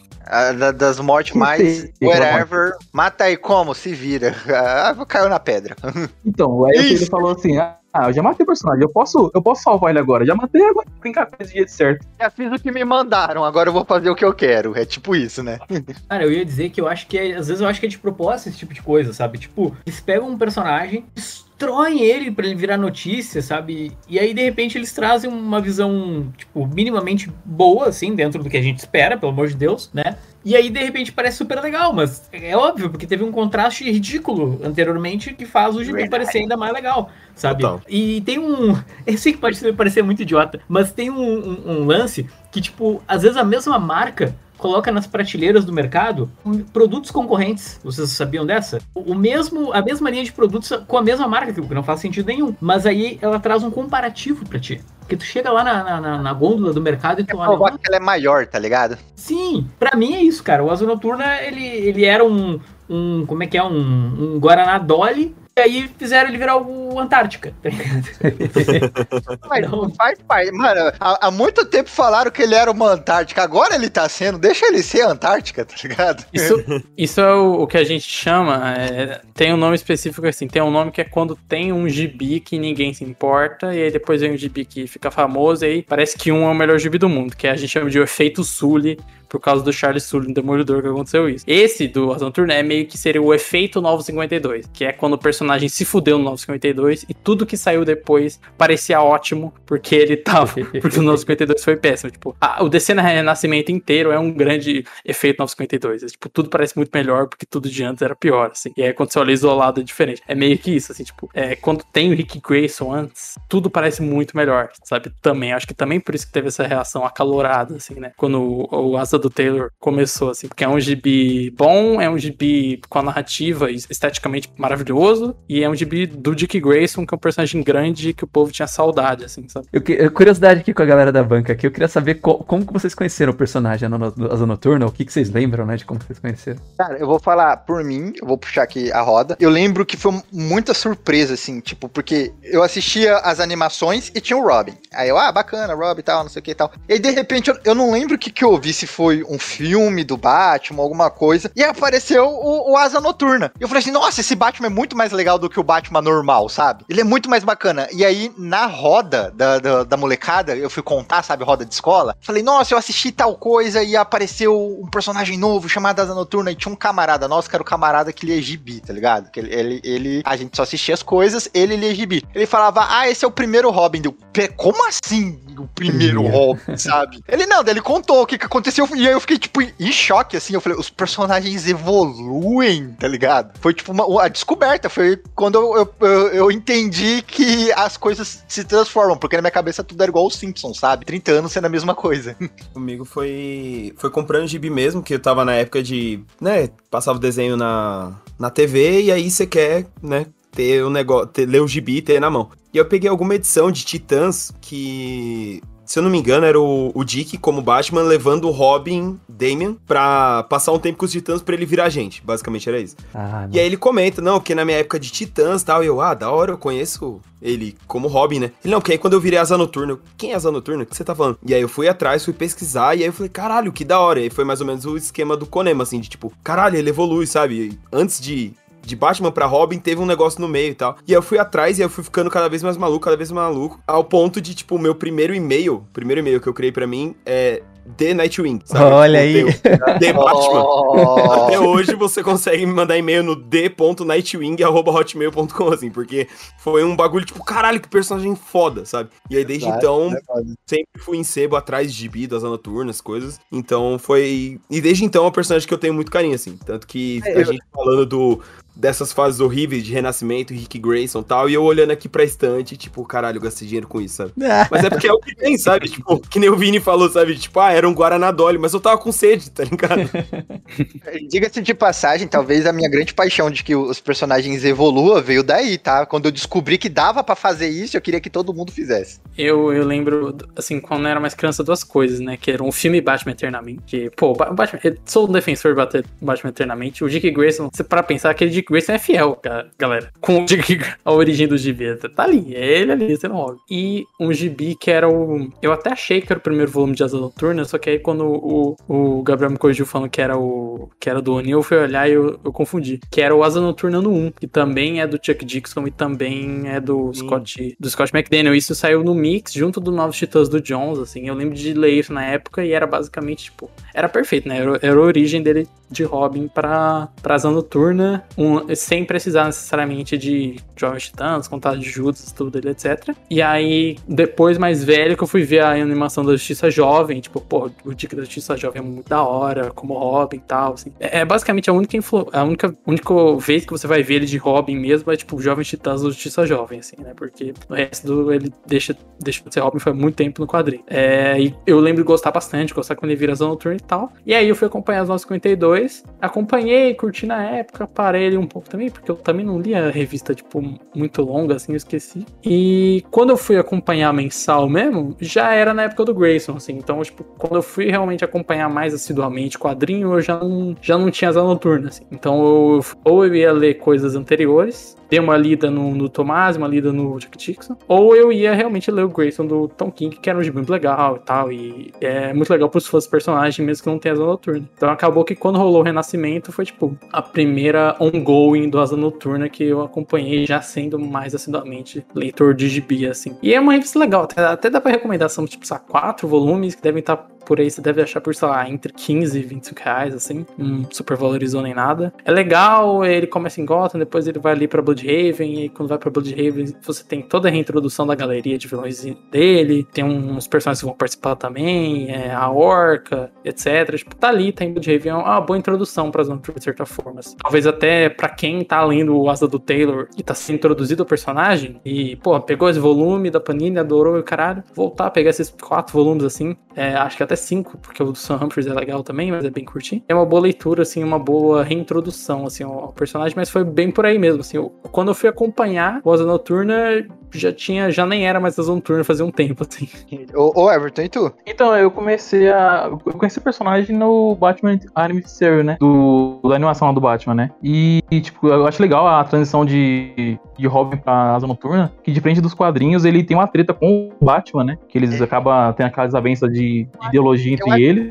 Então, eu vi isso no, no desenho, entendeu? E eu também tinha alguns quadrinhos do. do. do. Como é que é? Aquela do Batman. Como é que é? Aquela do. Do, do Bane, como é que é? Aquela do, do morcego, morcego. isso. Pega do morcego. Isso, que é do morcego. Tá? Então, e ele aparece bastante nessa história. E o legal é que essas quadrinhos da época da Abril, que sempre tinha propaganda de outros quadrinhos, né? Então você via a propaganda dos Ov- Novos Titãs. Tem até uma versão do, do Dick meio macabra, assim, de asa noturna, com um uniforme meio antigo. Acho que é um- uma coisa futurista do personagem, meio bizarro, assim, até. E depois eu vi mais do personagem no desenho também do Novos Titãs também. E quando eu fui. E depois eu via também mais a aparição dele em outras histórias, né? Que nem no Crise, ah, o Crise Infinita, eu via bastante ele, nos Jovens Titãs eu via bastante ele. Mas eu quando eu peguei pra ler o personagem mesmo, foi quando eu peguei e comecei a colecionar o assumido do Batman, do 952. Que aí eu tava lendo a fase dele do, do personagem, que eu achei bem legal até. Que é uma, tipo, um, voltando pra época do circo, que o circo que ele ia fazer a parte vai pra Gotham.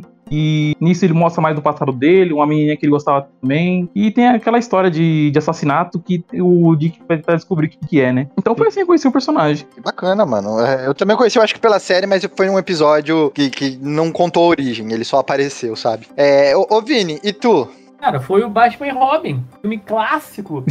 Nossa. Ele vira asa noturna nesse filme? Não é o Asa Noturna? Eu acho que é, né? Não, não, acho que é só o uniforme que é não, muito asa noturna, mas eu, ter ele não Robin chama. Sinal, eu nunca vou esquecer dessa é, cena. Gotham me quer, é o Robin Sinal. Eu falei, nossa, o Robin Sinal. É Então, é- a cena que eu nunca esqueço, Konema, é a cena que ele beija a era venenosa, e ele tira, ele fala, não te afeta, e ele tira um plástico e fala, ah, lábios de. Ele fala, ele fala uma frase. sei lá, né? Ou não. Ah, não, era É, tipo. lábios de silicone, ele tira assim, caralho, meu Deus. Olhando Mas- hoje é muito gay, né? Tipo, é extremamente gay, que é um filme sobre esses dois caras e que eles têm que. é, que eles têm que. São as únicas pessoas do mundo que resistem a essa mulher que seduz todo mundo. E, tipo assim, Deus o tenha, o Joe Schumacher. Saudades onde quando pessoas LGBT dirigiam um filme de super-herói. Mas, ô Vini, mas dele. faz sentido. É, era o que eu ia falar, faz sentido a confusão, porque o uniforme é o do Asa com uma capa. Pior que é, né? Capa, verdade. Pior que Não é mesmo. o o mesmo. Rzinho, nada. Tipo, é o uniforme do Asa Noturna mesmo. o- Certinho, o, o negócio no peito e tal. Vermelho.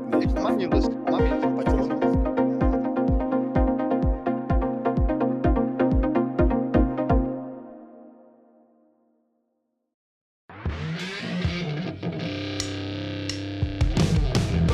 Sucesso, galera. Olha só.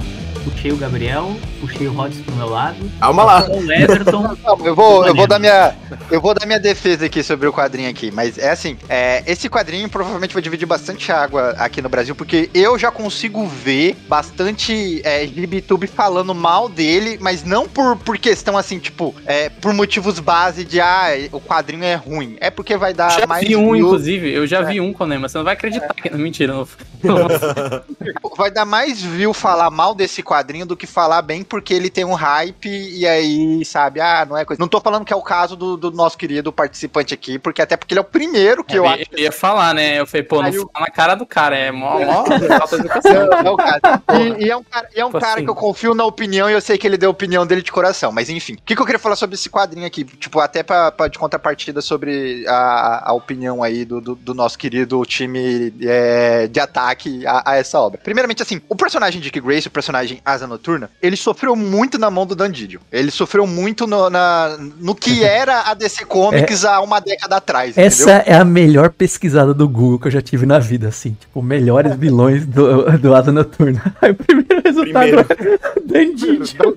Nunca, nunca o personagem sofreu tanto pra tentar existir dentro da própria editora, sabe? Então a, a- a gente que é fã do Dick Grayson, porque assim, é, sempre foi dito também dentro das histórias do Batman que esse é o personagem que era pra ser o Batman perfeito, porque ele tem um coração que o Bruce Wayne não tem, tá ligado? Ele tem o, o, o ideal a mais que o Bruce Wayne não tem, e o próprio Bruce Wayne diz isso sobre ele, né? Tipo, é, eu salvei o, o, o Dick Grayson depois que os pais dele morreu pra ele não virar eu, sabe? Tipo, pra ele ser o algo a mais. E é o cara que é o brother do Superman também, é o cara que, tipo, tem a esperança dentro dele. Eu já ouvi muito que o Dick Grayson é uma mistura do Superman com o Batman, sabe? Tipo, ele tem a forma de agir do Batman, mas ele tem o coração do Superman, entendeu? Ele é a fusão dos dois perfeita, sabe? Exatamente, assim, tipo, é o cara que cresceu do lado desses dois caras, né? Então, tipo, ele puxou o melhor deles pra ele. Mas eu sentia carência de ler um quadrinho onde eu sentia isso vindo do personagem, assim. Eu não, eu não li muito, eu li o, o Rebirth do personagem e eu li os Novos 52 do personagem, assim, tipo, e pra mim, nada me transmitia essa sensação de que o, o personagem, ele era rico dessa maneira. Aqui, quando o Tom Taylor e o Bruno Redondo é, escreve, eu sinto isso. Tipo, por mais que eu concordo com o Vinícius que, tipo, os vilões são falhos, mas eu tenho, assim, no meu coração, aí, é exercendo a esperança, sabe? Exercendo que o Superman carrega no peito, tá ligado? É, é que é um run longo, então ele tá demorando pra dar coisas pra gente. Ele poderia fazer de uma maneira diferente? Provavelmente, mas eu quero botar fé de que lá pra frente ele vai fazer o negócio desgringolar da, da maneira correta, assim, com questões aos vilões. Mas tem muito ouro na, eh, né, no que o Rod falou, assim, a relação dele com os demais personagens é uma parada, assim, surreal, sabe? Você sente a emoção, você sente que o personagem é vivo. E, e é uma coisa que às vezes falta no gibi de super-heróis. Tem muita trocação, tem muita porrada, tem muita ação de qualidade, mas aí você vai ver o personagem é uma porta.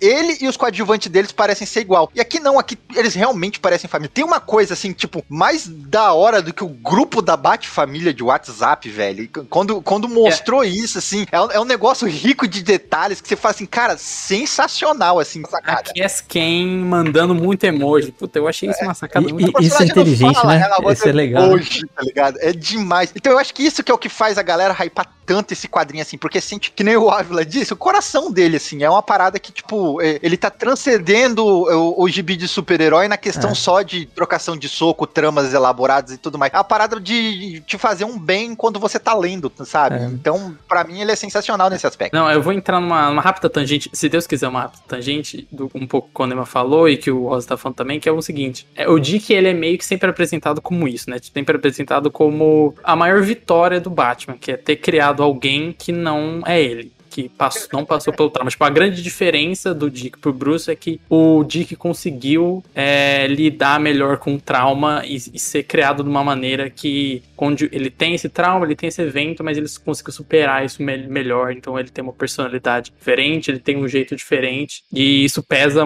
muito no personagem dele. E isso é a melhor coisa que poderia acontecer é, pro Batman no sentido pessoa, né? Tipo ele vê que ele conseguiu salvar um menino que poderia é, poderia estar fazendo coisa pior, poderia ter virado outra pessoa igual ele que é mais amargurado e tal. Só que Hoje em dia, eu tenho essa discussão com o sempre, porque a gente sempre- sempre fica assim, porra, por que, que a visão popular do Batman tende a um lado quando o personagem é o outro? O Matt Reeves, graças a Deus, ajudou muito a reforçar essa ideia do Batman como herói, do Batman como uma pessoa que quer salvar os outros. Só que grande parte do público, inclusive de gibi, não vai olhar e, tipo, olhar uma coisa que no sentido fã do Batman, olha e fala assim, ah, não, porque o Batman, ele salva pessoas, o Batman faz caridade, constrói o prédio que resiste terremoto, e tem a fundação, e tem o orfanato, tal, tal, tal. Porque nem todo mundo lê um gibi de 70, um gibi 90, um gibi tal, tal, tal, tal, tal. E aí, a visão popular do Batman, basicamente, que, que o Batman vem sendo nos últimos 10 anos de quadrinho. E aí que eu fui entender por que as pessoas têm essa visão do Batman, e por isso que até o Taylor toca um pouco. Eu não gosto do jeito que o Taylor coloca, porque o Taylor faz parecer que o Batman não se importa tanto quanto o Dick Grayson, com que é, tipo, sim, o Dick Grayson tem coração, sim, ele é o Superman sem poderes, mas, tipo assim, é o Batman, caralho. Tipo, ele ensinou o Dick Grayson a salvar a gente. Mas isso vem da visão que a DC propagou pro Batman nos últimos anos. Então, assim, dá pra todo mundo que começa a ler o Batman, Cavaleiro das Trevas, Cavaleiro das Trevas, e ano 1, e seja lá o que for o gibi que tá irritando no momento, sabe? E ir atrás desse caminho que é um pouco mais massa velho, um pouco mais evento, um pouco mais porradeiro do que outros, assim. Então, tipo, é, a forma como a DC vendeu a marca Batman nos 15 anos meio que deu esse espaço para as pessoas terem essa visão do personagem e que, por um lado, eu acho que o Taylor conhece de gibi o suficiente para não deveria tanto ir pra esse lado do Batman, mas mesmo tempo entendo que ele quer pegar esse público e é, virar um pouco a cabeça desse público pro lado do Asa Noturna. Só que a Asa Noturna já é naturalmente o Batman melhor, já é naturalmente é, o Batman sem o, o grande trauma, assim, tipo, é tanto que no, no Gibi, na primeira edição, a gente tem ele criança, né? Ele lidando com bullying, a Bárbara e lá. E, tu- e tal, assim. Você vê que é um Dick mais introspectivo, um Dick mais quieto, não é um menino prodígio, assim, é um Dick mais na dele. E que provavelmente nesse começo mesmo, ele era um pouco mais quieto e foi superando esse, esse trauma todo. Ele era um mini brucinho e foi virando Dick Grayson, assim. Só que, por mais que eu não goste dessa visão do Batman, eu entendo que a DC foi conivente com essa visão do Batman e meio que vendeu esse Batman. E agora eu acho que seria uma boa se os quadrinhos, especialmente os do Batman, tipo, o Asa Noturna nunca vai. Não é o quadrinho do Asa Noturna que vai fazer isso, mas os quadrinhos do Batman pegassem e fossem pro outro lado. Eu acho que tem um pouco isso nos quadrinhos atuais, esse lance dele, dele tá morando num bairro de Gotham ali com a galera, ele ter, tipo, sei lá, tanto dinheiro quanto o Demolidor, assim, que é só, tipo, um advogado que vive numa casa boa, sabe? Tipo, não esse racaço. É, reforçar mais esse lance de, de salvar as pessoas, reforçar esse lance de... Porra, o último evento do Batman é basicamente o Batman lutando contra uma polícia privada, sabe? Tipo, reforçar esse lado pra distanciar um pouco essa visão. Só que é um problema que daí toda vez que o escritor fala, ah, faz seu Batman, ele quer fazer o Frank Miller 2, 3, 4, 5, 6, infinitamente. Mas assim, é, eu entendo, mas eu acho que a DC deveria se esforçar pra distanciar a marca disso, assim, aproveita que saiu o debate, mas tipo, ok, vamos tentar mostrar pro público que não é exatamente isso que é o Batman, sabe? Tipo, vamos reimprimir o Batman do Greg Hook e do, Greg, do Brubaker, botar em todas as bancas e vender isso como o nosso Batman, sabe? Tipo, o detetive que salva pessoas, vamos botar isso aqui, sabe? Então, puxei uma tangente enorme, mas puxando isso que, que o Gibi fala um pouco sobre o Batman, sobre como ele usa dinheiro, tipo, é algo que existe, mas que realmente foi apagado da visão popular do Batman, assim. Se você perguntasse Eu em vou- 66, ninguém ia falar que o Batman é um milionário, que o Bat- Batman pobre, porque a memória deles é a série de TV, onde ele é um ricaço legal que tem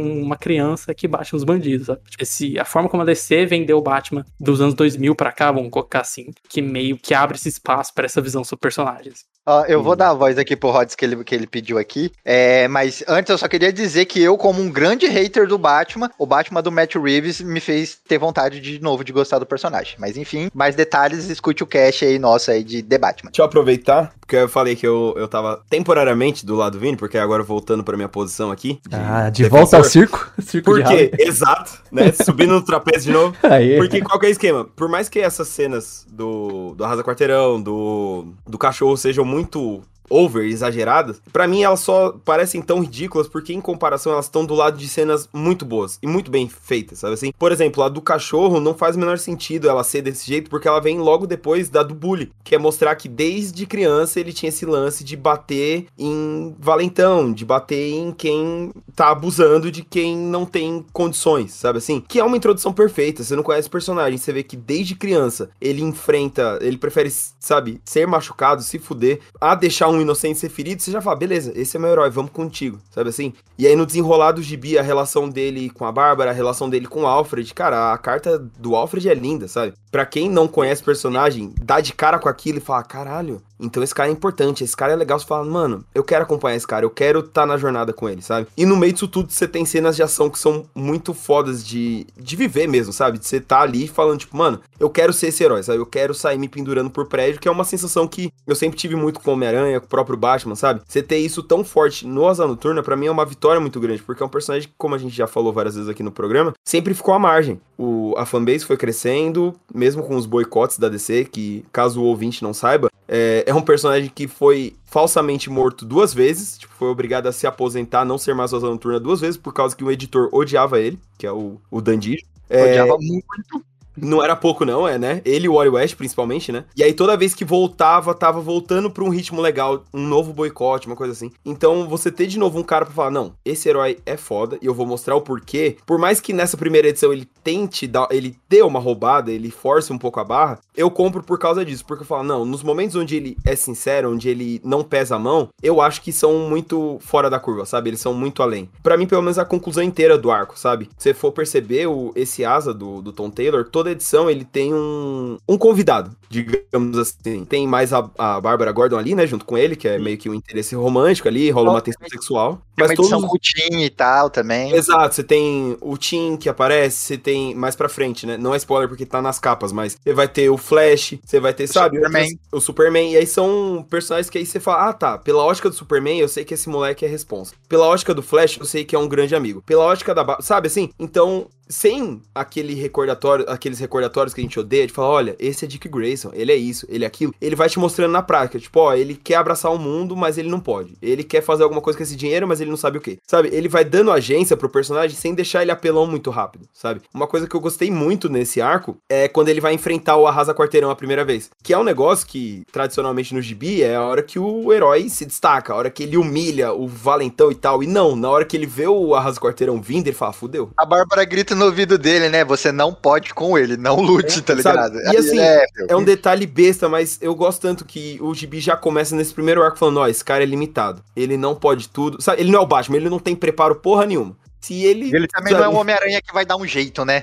É, sabe, tipo, se ele. Mano, se ele pegar o cara errado, ele pode literalmente morrer. sabe? A gente sabe que não, porque é super-herói, enfim, mas assim, é, eu gosto dessa construção que ele faz num sentido de ser mais pé no chão. Tipo, por mais que cometa excessos no meio do caminho, tipo, meio que eu tô ciente e quero continuar, sabe assim, porque os pontos altos são muito altos. Só queria Exatamente. comentar que eu tô do lado do Gabriel nisso tudo, tá? Eu, eu, eu brinco ali que, que eu não achei o gibi tão legal, né? Mas ele é Yes! incrível, né? Tudo, tudo- tipo, tudo o que a gente tá falando tem muitos aspectos legais, né? Esse lance, por exemplo, de da gente ver o WhatsApp da, do grupo da Bate-Família, cara, isso traz uma identificação absurda. Tu te sente na pele do Dick Grayson, tu sente que tu é aquele cara porque ele faz coisas que a gente faz. Isso é, é uma sacada simples e muito inteligente do Tom Taylor. O, o É. nome do cachorro, cara, é genial. Em É genial. português eu não lembro como é que ficou, mas em inglês é Bitewing. Meu Deus do céu, cara. Como é que ficou que eu não lembro? Em português ficou asa peluda. Pra É, fazer é, asa noturna, saca? Tipo. E teve uma enquete, né? Teve uma enquete quando, eh, quando o Taylor introduziu que tinha lá os nomes, aí ele escolheu He- Haley ou Haley, que é o nome do, do circo do Dick, só que ele curtiu muito o Bitewing e botou como, tipo, codinome, assim, do, do cachorro. Não, aí agora me fala. quem que não leu esse, essa parte, né? E no, na hora que o Dick fala, tipo, peraí, é Batwing ou é Haley? E aí o Tim fala, ah, você vai falar então que a gente não pode ter dois nomes. Tipo, saca? É tão simples, mas é uma sacada tão genial que, mano, É, os sei lá, diálogos me, são muito gostosos. Pra né? mim, cara. me até tira um que- sorriso toda vez, sabe? Diálogos tão gostosos quanto o protagonista, né, cara? Não É isso. E e tem, tem umas paradinhas, assim, umas sacadinhas, umas brincadeiras no quadrinho que é sensacional, assim, que te tira um sorriso muito. Pô, a- a- ele abatem a carteira dele e depois o Bruce Wayne dá a carteira com a corrente pra ele, cara. Nossa, mano, eu fiquei muito feliz com isso. Eu falei, olha só, o Batman tem senso de humor. Eu reclamo da, da, da contraste Batman Dick no sentido heróico, mas no sentido família. Toda vez que o Batman é tipo pai ali, é muito legal. Ele aparece pouco, mas ele aparece no grupo, ele aparece no presente, mas ele, é pra frente, ele é o pai que é seco, mas que ama os filhos e que faz pequenas atitudes que pra ele são muito, assim, sabe? Tipo, isso da carteira, isso mais pra frente quando ele liga e dá, e dá parabéns pro Dick, tem, tem muito disso, assim. Eu só queria falar também pro Vini, que tá falando do BTGB, é, você não foi pago pra isso, tá? Eu, eu mandei o roteiro no seu WhatsApp e eu queria que você continuasse nesse roteiro. A gente tem as nossas falas. Então não é pra você falar bem, a gente chamou aqui pra tá? Tem as falas certinhas, eu sublinhei, tá? Que não tem esse negócio de impro, ah, improviso, barbichas. Não, não. Assim, é, é pra seguir a, a fala, é, roteirizado, tá? A gente já, já trouxe aqui, é, é pra ler a- o roteiro que a gente deu. Gente, é o Oscar que deu certo, tá? Zona de spoilers. Zona de spoilers. Vamos lá, a gente fez toda essa contextualização aqui no meio aqui do Asa Noturno pra agora falar que é o seguinte, no meio desse quadrinho, que já saiu aqui no Brasil inclusive, você pode adquirir lá pela nossa querida Panini, o nosso querido Tom Taylor faz um retcon sobre a origem do Dick Grayson. Não que vá mudar algo no sentido da origem, mas ele adiciona alguns elementos a isso. Então, lembrando você, meu caro ouvinte, que é spoiler isso aqui, tá tocando aí uma sirene pra você, fica esperto no spoiler. Mas o que que acontece? Ele introduz uma irmã pro Dick Grayson. Tá certo que as paradas da maneira que acontece parece muito conveniente, né? Porque a menina que é a prefeita, é a irmã dele, parece que os astros estavam todos alinhados. Que assim, essa aqui é a cidade do Dick Grayson, então a, a prefeita vai ser uma, irmã postiça dele e tudo mais. Mas do jeito que é contado a, a, a origem dela pra ele, eu achei até que bacaninha. Eu também achei bastante bacaninha, viu? Eu vou deixar Não- o Vini não zoar desrespeito- primeiro pra eu con- concordar com ele. Desculpa. Então, não, não desrespeita os, os pais do. É que fala que é Ah. antes, né? É, é um, é um romance que aconteceu antes dos pais dele serem um casal. Sim, não desrespeita os pais dele. É uma história que pode, poderia ter acontecido mesmo, só que o que mata é essa coincidência aí, né? Não, gente, eu acho que. Ah, o Canema, tu. É, é que meio que tu resumiu o meu problema, né? Tipo, tudo bem ela ser Zuko. Faz, fez sentido ela ser Zuko, ou seja, tipo, nossa, a irmã dele é parente do. é filha do, do cara que matou os pais, né? Ah, ok, isso é uma coincidência, beleza. Até aí eu compro, tá ligado? Só que aí. Só que o problema pra mim é que o Tom Taylor pegou essa personagem e colocou, como tu falou, na cidade do Chick Grayson e numa posição importantíssima. Cara, ele, ele deveria ter contado isso de outro jeito. Ele deveria ter primeiro contado que era uma irmã que era do Dick Grayson e mais pra frente no arco ela vira prefeita, tá ligado? Porque aí não fica uma coisa tão forçada, do, tipo, caraca, a mina que é prefeita da parada- cidade- É uma parada que eu senti que poderia ter sido mais pra frente, daqui mais umas 10 edições, sabe? Exato. Então, pra mim, o, o problema é esse. Parece uma novela mexicana, tá ligado? E outra, nossa, ela é do É muito bem, olha que né? sorte, sabe? Tipo, E isso é uma parada que me quebrou também. Eu, não, eu, não- eu sei lá, eu, eu achei que ela ia chegar pra tocar o terror, aí não, ela é parceira. outra, os pais, eu não sei, agora vocês entendem mais de Dick Grayson do que eu. Cara, sei lá, né? Eu imaginava que eles eram um casal perfeito. Aí de repente tu já bota lá um lance que não, na verdade a mãe. tá- Tudo bem, whatever, pessoas traem. Mas acho que ficou tonto demais. Mas não teve traição. foi antes. Diz que foi antes, né? Eles É. eram, eles eram amig... é, eles eram amiguinhos de trapézio, mas eles não tinham relacionamento. Aí o pai, o Dick pai, foi lá e ficou com a- com a- com a menina. E aí a menina vazou porque o Zuko voltou, né? E aí pegou ela e, e aí ela vazou. E ele não soube por que ela vazou. E aí quando ela volta com a menina, aí eles já são um casal, já tiveram o Dick e tudo mais. E ela fala assim: ah, vou Isso. deixar quieto esse rolê. E até aí eu acho que faz sentido se você- a gente for parar pra pensar, porque beleza, é um motivo pros pais dele serem assassinados, né? É, eu, Legal. eu- É Ele, até. botou, ele botou um foguinho Isso. ali, né? Do, do Zuko ter assassinado ele. Deu mais um motivo, né? é, eu- É, então, Isso é um retcon, então- e tipo, é um retcon grande que passa desapercebido, né? Que tipo, o, o, Tony- o Zuko matou propositalmente os Grayson porque ele tinha uma rixa com os Grayson É. que vinha disso. Tipo, quando a gente para pra pensar, é um retcon meio maior do que só a filha, mas eu acho que ele fez de um jeito que não fica, tipo, aquele lance. Na verdade, os Wayne foram mortos por tal cara, sabe? Que às vezes o Batman tem, às vezes, tipo, ah, Krypton foi destruída por causa disso, e meu Deus do céu. Tipo, é menos conspiratório, assim, é, como ele foca mais na, na filha. Eu gostei disso, assim, ele poderia ter feito algo mais sensacionalista de mexer na origem do Dick, mas ele foca só na personagem, na história dela, e no que aconteceu ali com ela, assim, ele não tenta fazer um lance. Virou manchete site nerd,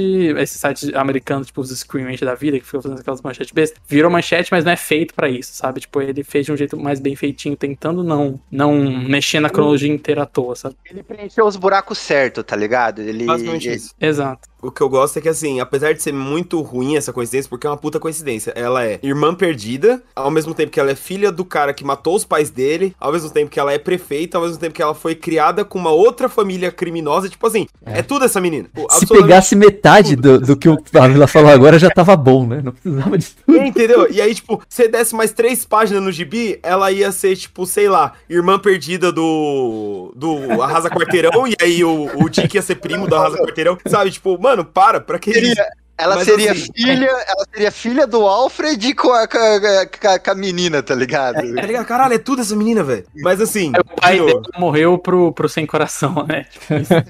É, tá? O pai dela é o sem coração, né? Caralho. Ah, não, não pode. É que eu tô, tô dando retcon, tô dando retcon. apostas, apostas. É, ainda, a gente ainda não sabe quem que é o sem coração. Daqui a pouco vai ver o Zuko que não morreu e, e voltou, tá ligado? Meu Deus. Mas. É o Mas o Dandídio. É o Dandídio, caralho.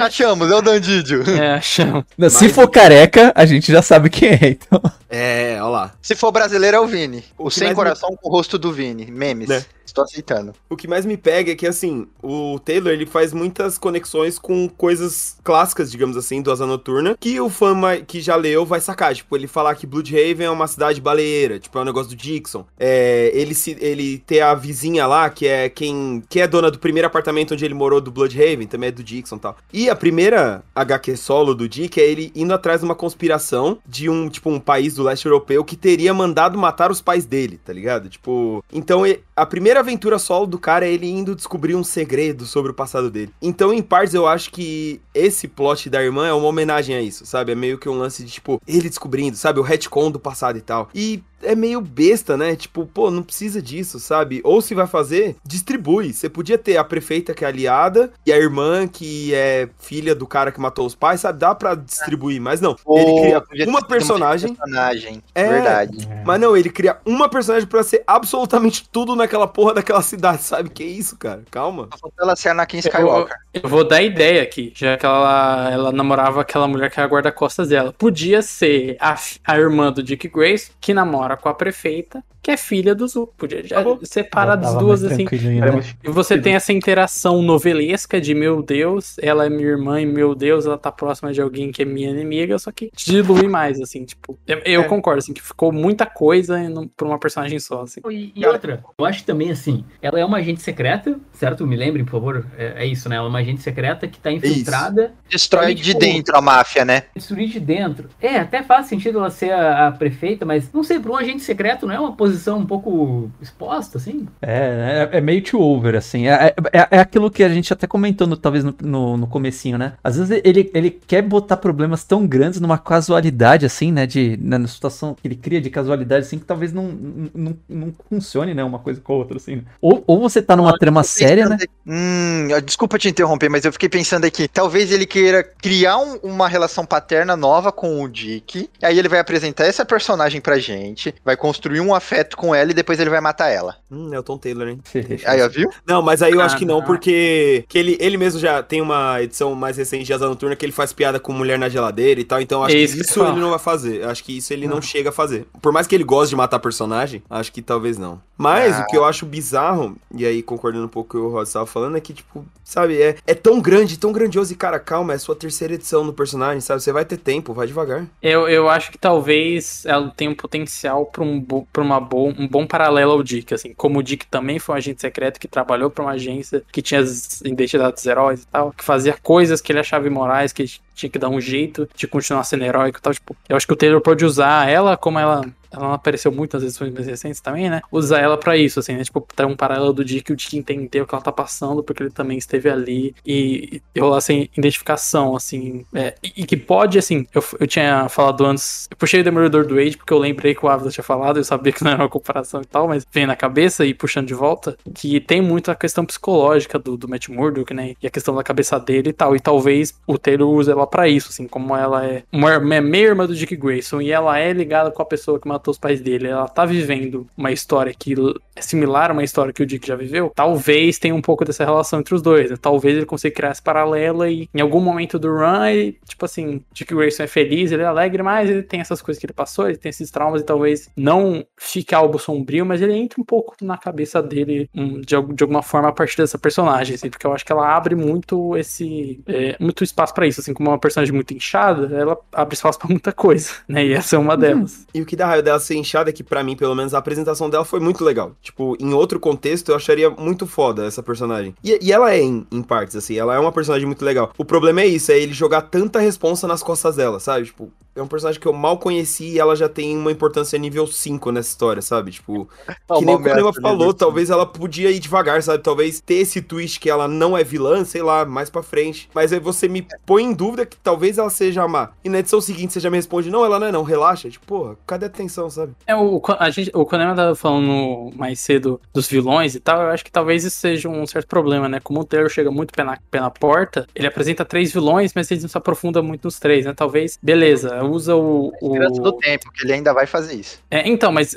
assim, sim, eu acho que ele vai aprofundar, mas talvez nesse começo ele, ele chegou muito com o pé na porta. né? Talvez, tipo, ah, beleza, o Sem Coração vai ser esse serial killer do começo, depois ele vai ficar secundário, e aí o Arrasa Quarteirão, que é secundário, vai vir pro, mais pra cima, aí a, a personagem da Prefeita Zuko vai tendo mais tempo, aí vai ter o twist, mas acabou sendo meio rápido. Tipo, tudo isso que a gente falou acontece nas seis primeiras edições, então acho que tipo, é, os vilões não são, não são tão fortes, mais pelo fato que ele tem três vilões, que ele tá tentando dar um pouco de espaço pra cada um, e aí a Zuko é que tem mais desenvolvimento, porque ela deixa de ser vilã, basicamente, do que de fato por causa da qualidade desses vilões em si, sabe? Tipo, um serial killer insensível, que é o sem coração, é uma boa ideia, é um paralelo interessante com o Dick, sabe? Tipo, é o cara sem coração, o Dick é o cara que é só coração, ele é o cara que tá matando pobre, o Dick quer ajudar pobre, sabe? Tipo, funciona. É você ter um rei do crime, o rei do quarteirão aí, pro Dick lutar, é uma ideia legal. É um personagem, sabe, que sempre tem esse tipo de chefão do crime, e aí tá pegando um personagem que já é ligado com o Dick e tal, mas eu acho que faltou realmente fazer isso com um pouco mais de calma, mas tem o que o Konami falou, né, é uma revista mensal, então vai continuar, então, tipo, talvez a gente veja isso mais pra frente nas próximas edições, assim. Eu acho que a gente podia só dedicar uns minutinhos pro, pro Sem Coração, né? Realmente é um, é um paralelo legal, né? Até porque ele tá tirando o coração da cidade, que o Dick tá tentando trazer o coração pra cidade. Então tem um,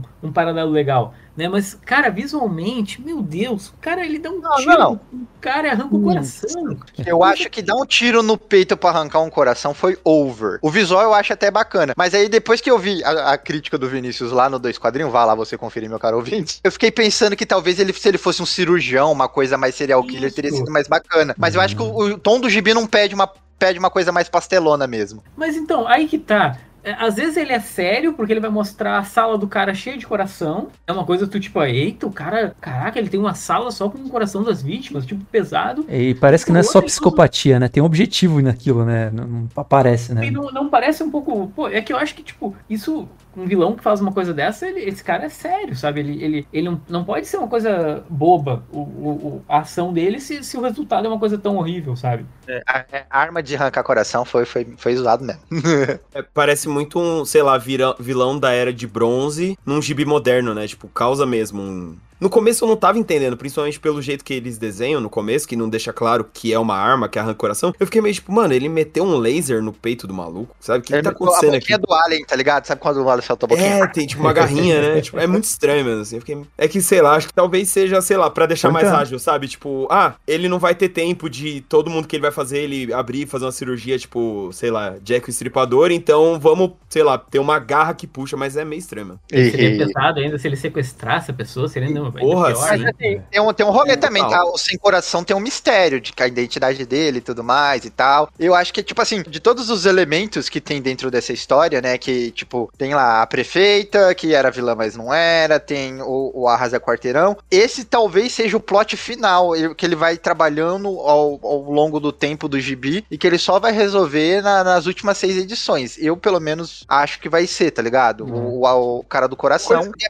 é uma coisa de muito sinônimo com o que eh, foi dito muito nesse cast aqui, né? De que Grace é o coração da cidade, o cara tá arrancando corações. A coisa que eu achei curioso desse personagem é que ele, ele tem alguma ligação com o próprio Dick Grayson, não com a Noturna. Tanto que no final, no, no- no final dessa edição aí, ele fala que quer roubar o coração do, do Dick Grayson antes que ele dê o coração pra cidade, né? E eu não duvido nada que esse personagem seja aquele personagem lá do começo do quadrinho que tá fazendo bullying, que é um personagem riquinho, que ele é de uma família rica, que meio que mafiosa, assim, vamos dizer assim, que fala que controla a polícia. Eu não duvido nada que traga esse personagem, que tem alguma ligação com o personagem, pra ele ser. Vai ser um plot meio mais ou menos, mas já pode que já tá a sementinha plantada ali, entendeu? Porque eu acho que esse, esse sem coração ele tem alguma ligação com o Dick. Tem, ele tem alguma ligação com ele, com certeza. Vai ser, vai ser um lance meio Scott Snyder isso aí. Se rolar. Nossa, Cara, total. eu acho que ele tá com mais cara de ser algum.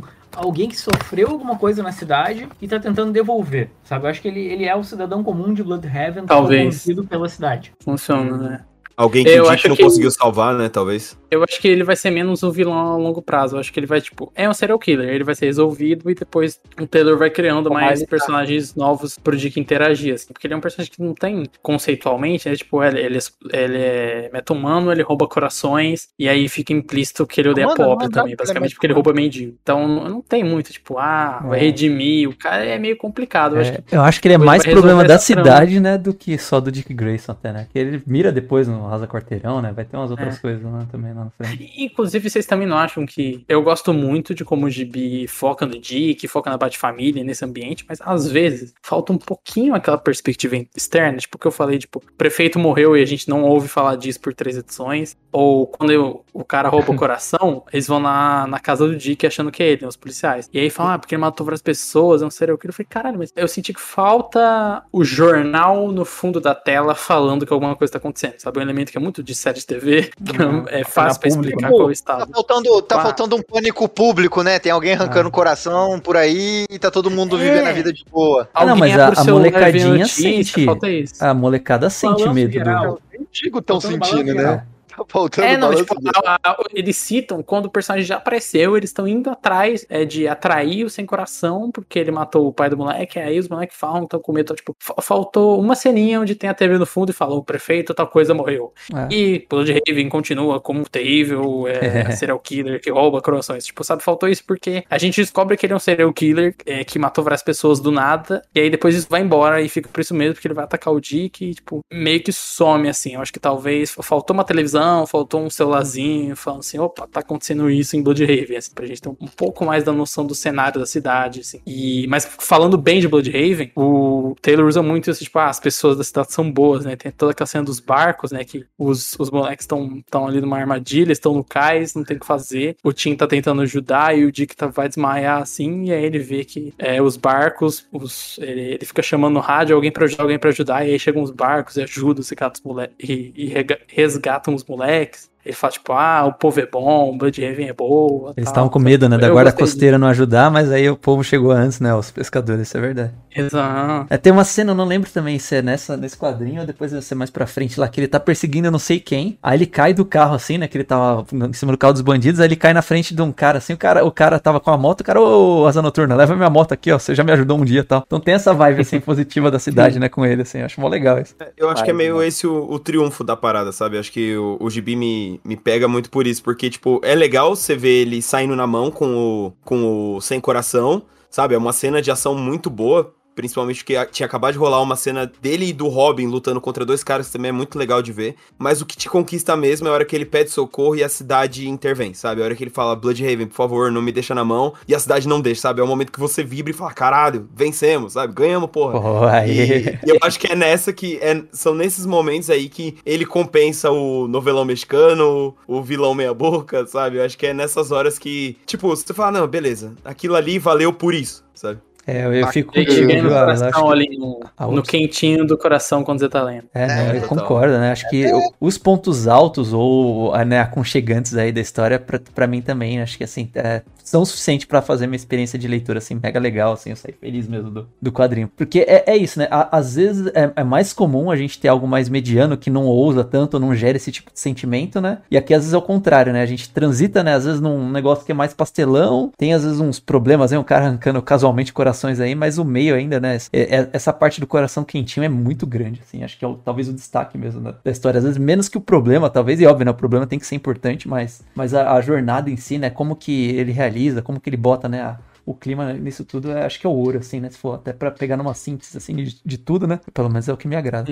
É, mais pra frente, só falando rapidamente tipo, do futuro do GB, né? A gente vai ter essas três edições de ele vai pra Gotham e rola todo o, o, o, evento do Estado de Medo, né? Eu achei que o, editorial do Batman foi muito bem amarrado nessa época, porque todas as revistas, independente da mudança de direção ou não, é, você lia o Tain e você sentia que fazia um sentido, assim, tipo, tipo a revista do, da Asa Noturna tinha a Batgirl e o Robin, e aí vai fazer um Tain que tem a Batgirl e o Robin e a Asa Noturna, e vai ter o retorno da, da Bárbara como Batgirl O, o problema só desse crossover, assim, com o Future State, é, tipo, foi um timing muito ruim, assim, porque, tipo, é uma edição que ele fala, né, do plano dele, né, de, de salvar a cidade lá com filantropia, né, caridade, e na outra edição, opa, vou pra Gota e falou, valeu. Sim. Foi tipo...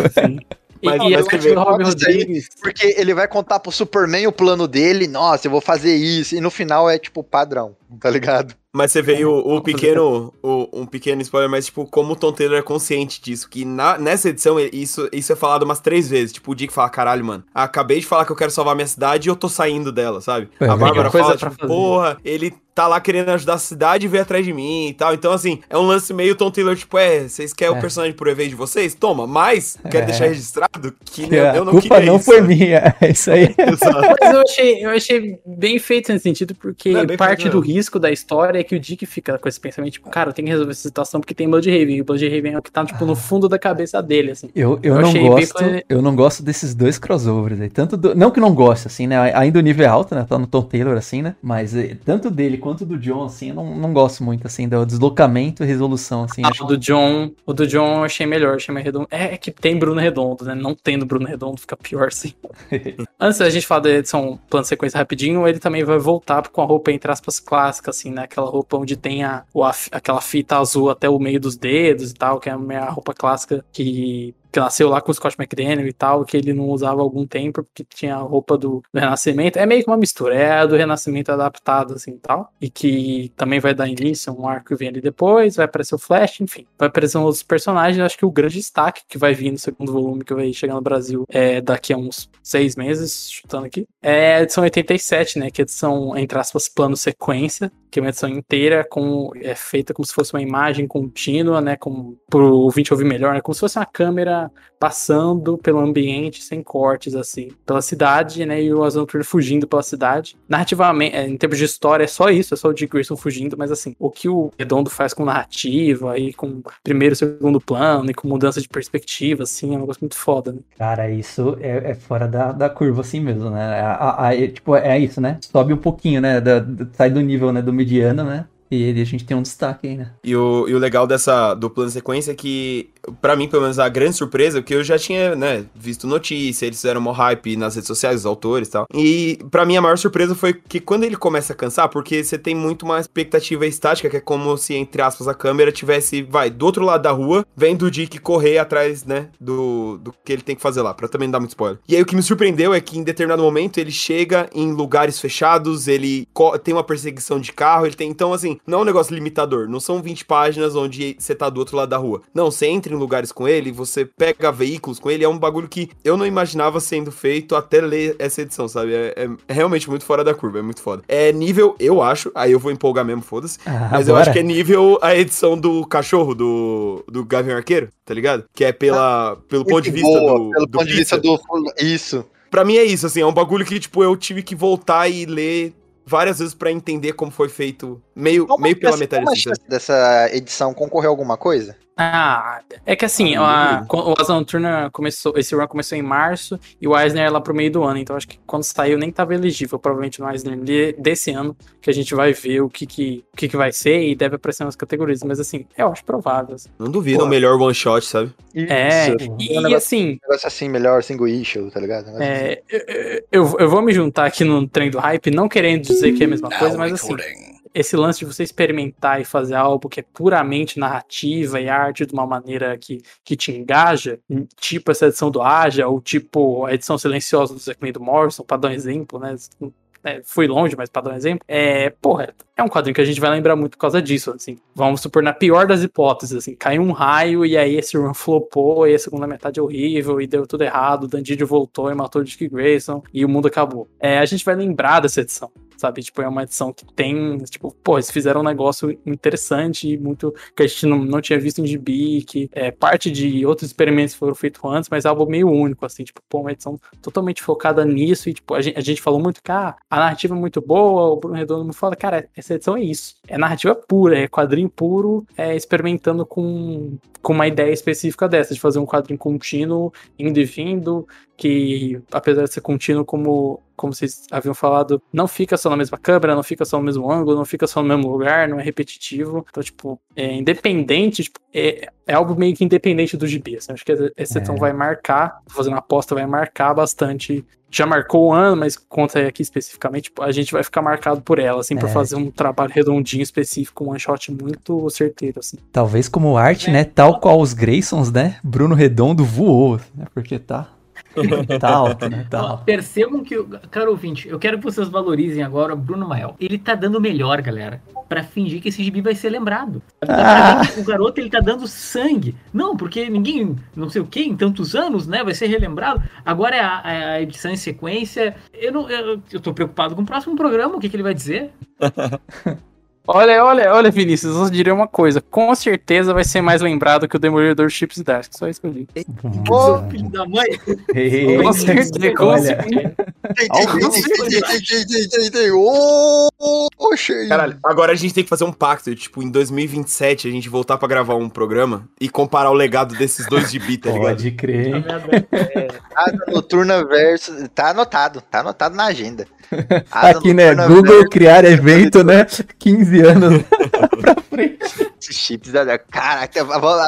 Vixe, Provou que, caralho, essa foi forte. Ou- Ouvinte que tá ouvindo em 2023, se tiver tido um evento crossover do Asa Noturna onde o Arrasa Quarteirão domina Bloodhaven, me desculpa, eu não sabia que ia acontecer isso, tá bom? Mas eu acho que não vai acontecer. Por enquanto, o só um deles foi concorreu ao Weiser. Por enquanto, por enquanto. Vamos aguardar o próximo. Mas aí, Vinícius, eu vou ter que falar, o Iluminado foi esnobado pelo Oscar, entendeu? Premiação não garante nada. É isso. Blade o Runner Bruno, 2049. é isso. Eu tô com o Bruno nessa. Filhotes do Asa, entendeu? Somos Bite Wings aqui. Baixo Wings, boa. Só foi virar alguma coisa muitos anos depois. Nunca foi, nunca foi também. Tá, tá na lista aí. É isso aí.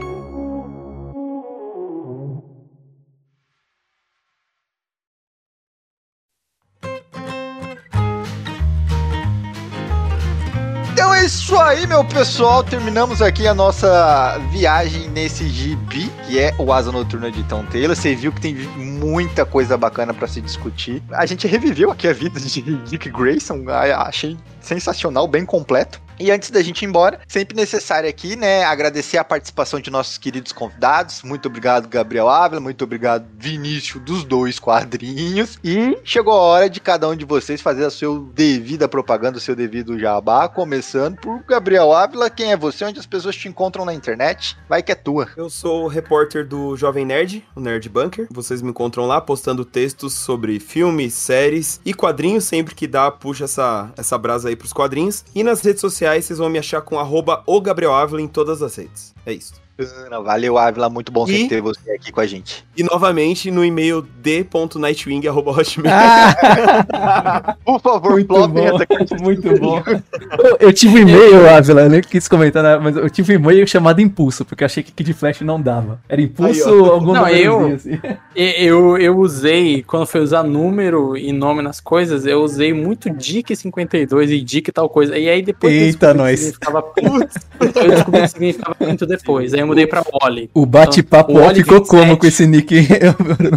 O Wally 27 sou eu em vários lugares. Se- Se quiserem um login no Dark Side Club, tá lá o Wally 27, assim. Mas quando eu descobri que era pinto, eu tirei o DIC, mas. É, Claro, sempre aqui presente com a gente, o nosso querido embaixador do quadrinho, padrinho desse podcast, nosso querido Vinícius do Dois Quadrinhos, onde as pessoas te encontram, quem é você, o que, que você faz nessa internet, nessa gibisfera. Gente, então eu só queria primeiro agradecer aí a participação, dizer que foi, foi muito do caralho, pedir desculpa aí pelas brincadeiras, qualquer coisa. E que a ideia mesmo é movimentar, né? É fazer uma, uma, uma, uma zoeira, né? E Não, que eu ia a gente que- vê na CCXP de luva de boxe. É, é isso, é isso que eu quero. E tô lá no Dois Quadrinhos, canal de vídeos, então eu, toda semana tô comentando lançamento, notícias, confusões aí que, que esteja acontecendo na, na Gibsfera. E tu pode seguir lá e vai ser um privilégio ter a tua presença, tá? Obrigado. Eu não sei se eu já comentei isso aqui, mas eu tomo café da manhã assistindo Dois Quadrinhos. Olha Esse- aí. Sempre quando sai o episódio, no dia seguinte é o episódio do meu café da manhã. Então eu começo meu dia com dois quadrinhos. Café amargo É, ou com açúcar, Conema?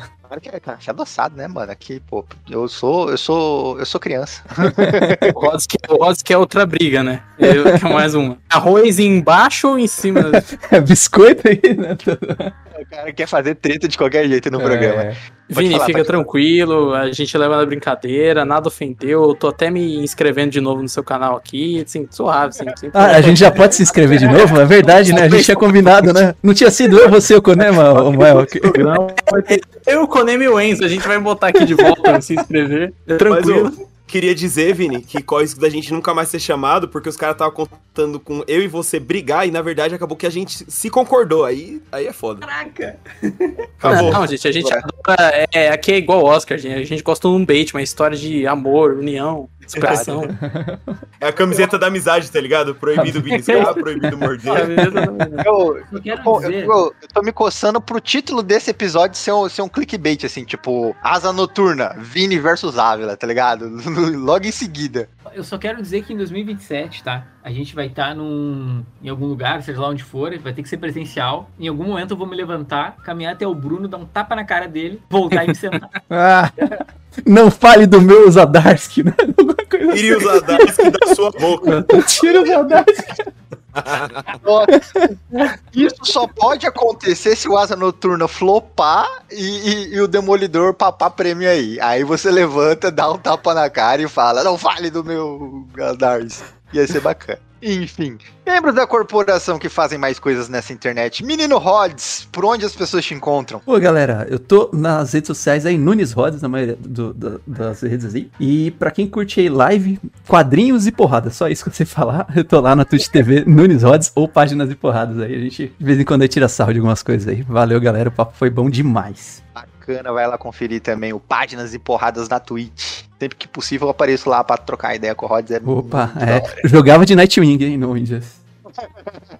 Senhor Everton, o que, que você faz na internet além de estar aqui presente gravando podcast com a gente? É, Além de cuidando do R-Corp nas redes sociais, eu tô na minha página pessoal, postando uma resenha ou outra de quadrinho, postando o que eu tô lendo. E é isso aí, né? Isso, vá conferir, gente, o HQ Corp no Instagram, que é Senhor Everton o tempo todo. É sensacional o trampo que ele tá fazendo lá com a gente. Tá sempre postando suas leituras, fazendo vídeo de comentários. Tá sensacional, muito movimentado o Instagram do HQ Corp. Vá lá conferir o trabalho do Everton, além de seguir eles nas redes sociais dele.